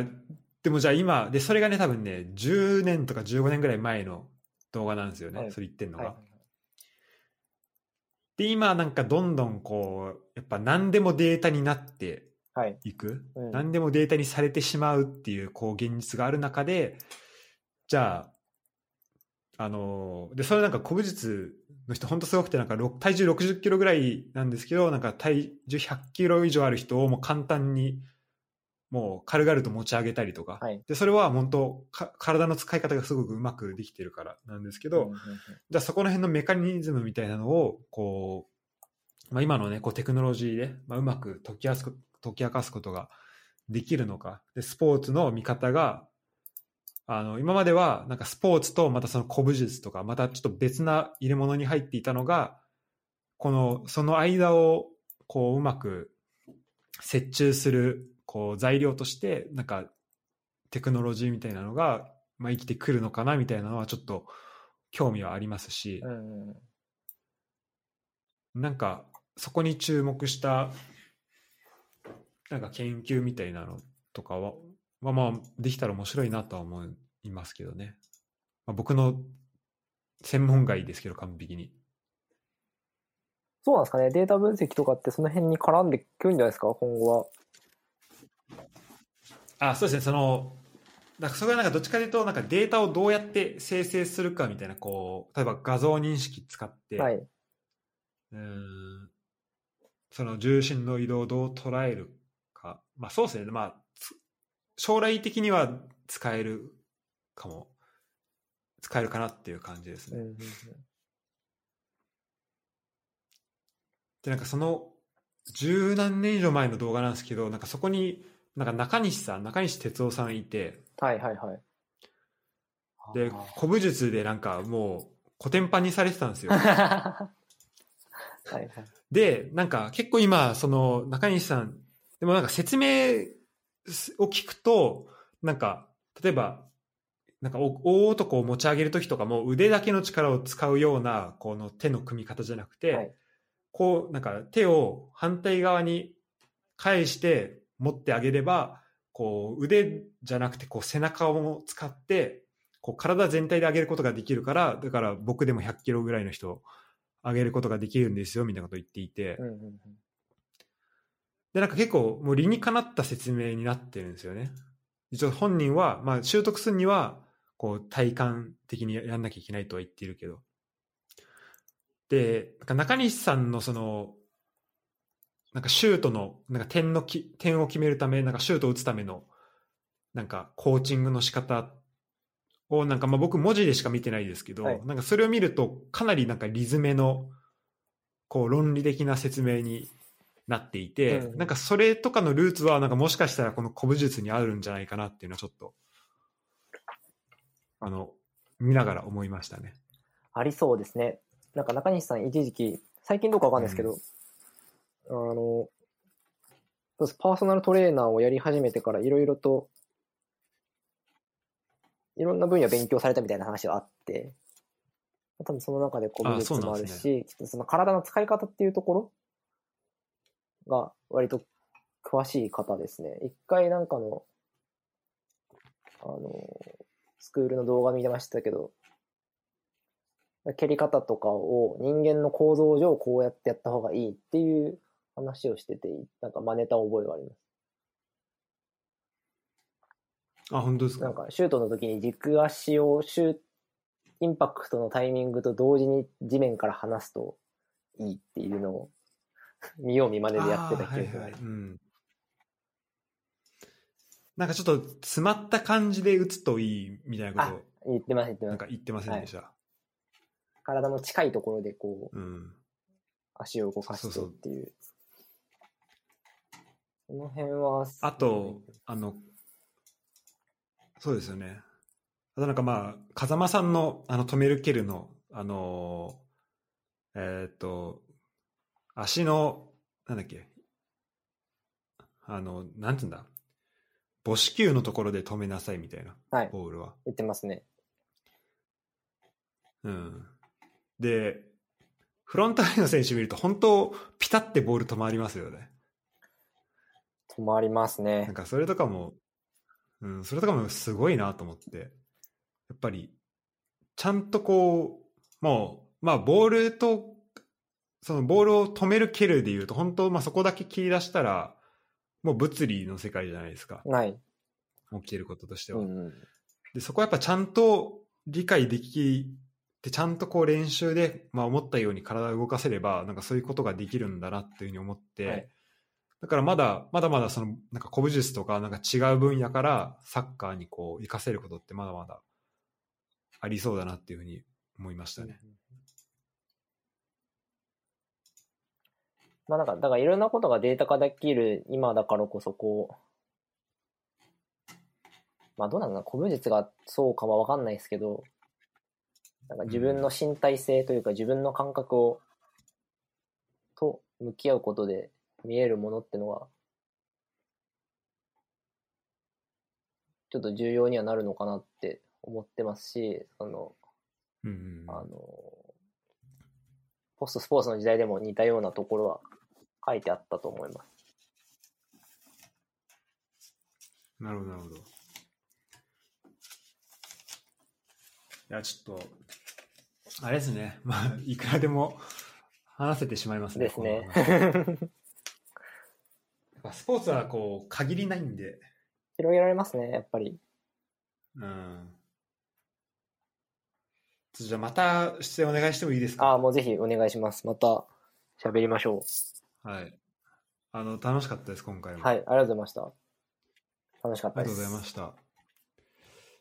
じゃあ今回は、えっと、ロクさんでした。はいあの、このポッドキャストなんか最近お便りコーナーみたいなのもつけてて、はい。あのあまり来ることないんですけど、まあなんか波がたあってなんかたまにめっちゃ来てたまに来なくなってみたいなはい。でもしねあのこの話聞いててロクさん向けになんか質問がある人みたいないればあのえっ、とこのエピソードの概要欄からお便りフォーム飛める飛べるんで、えーお待ちしてますはい。お待ちしてます。感想でもねうん何でもいいんではいじゃあ今日はロクさんでしたありがとうございましたありがとうございました。あ、そうだ。えっと、ロクさんのサカログ、えっと、村田さんとね、各週でやってるやつも面白いんで、はい。あ、ありがとうございます。えー聞いてみてください。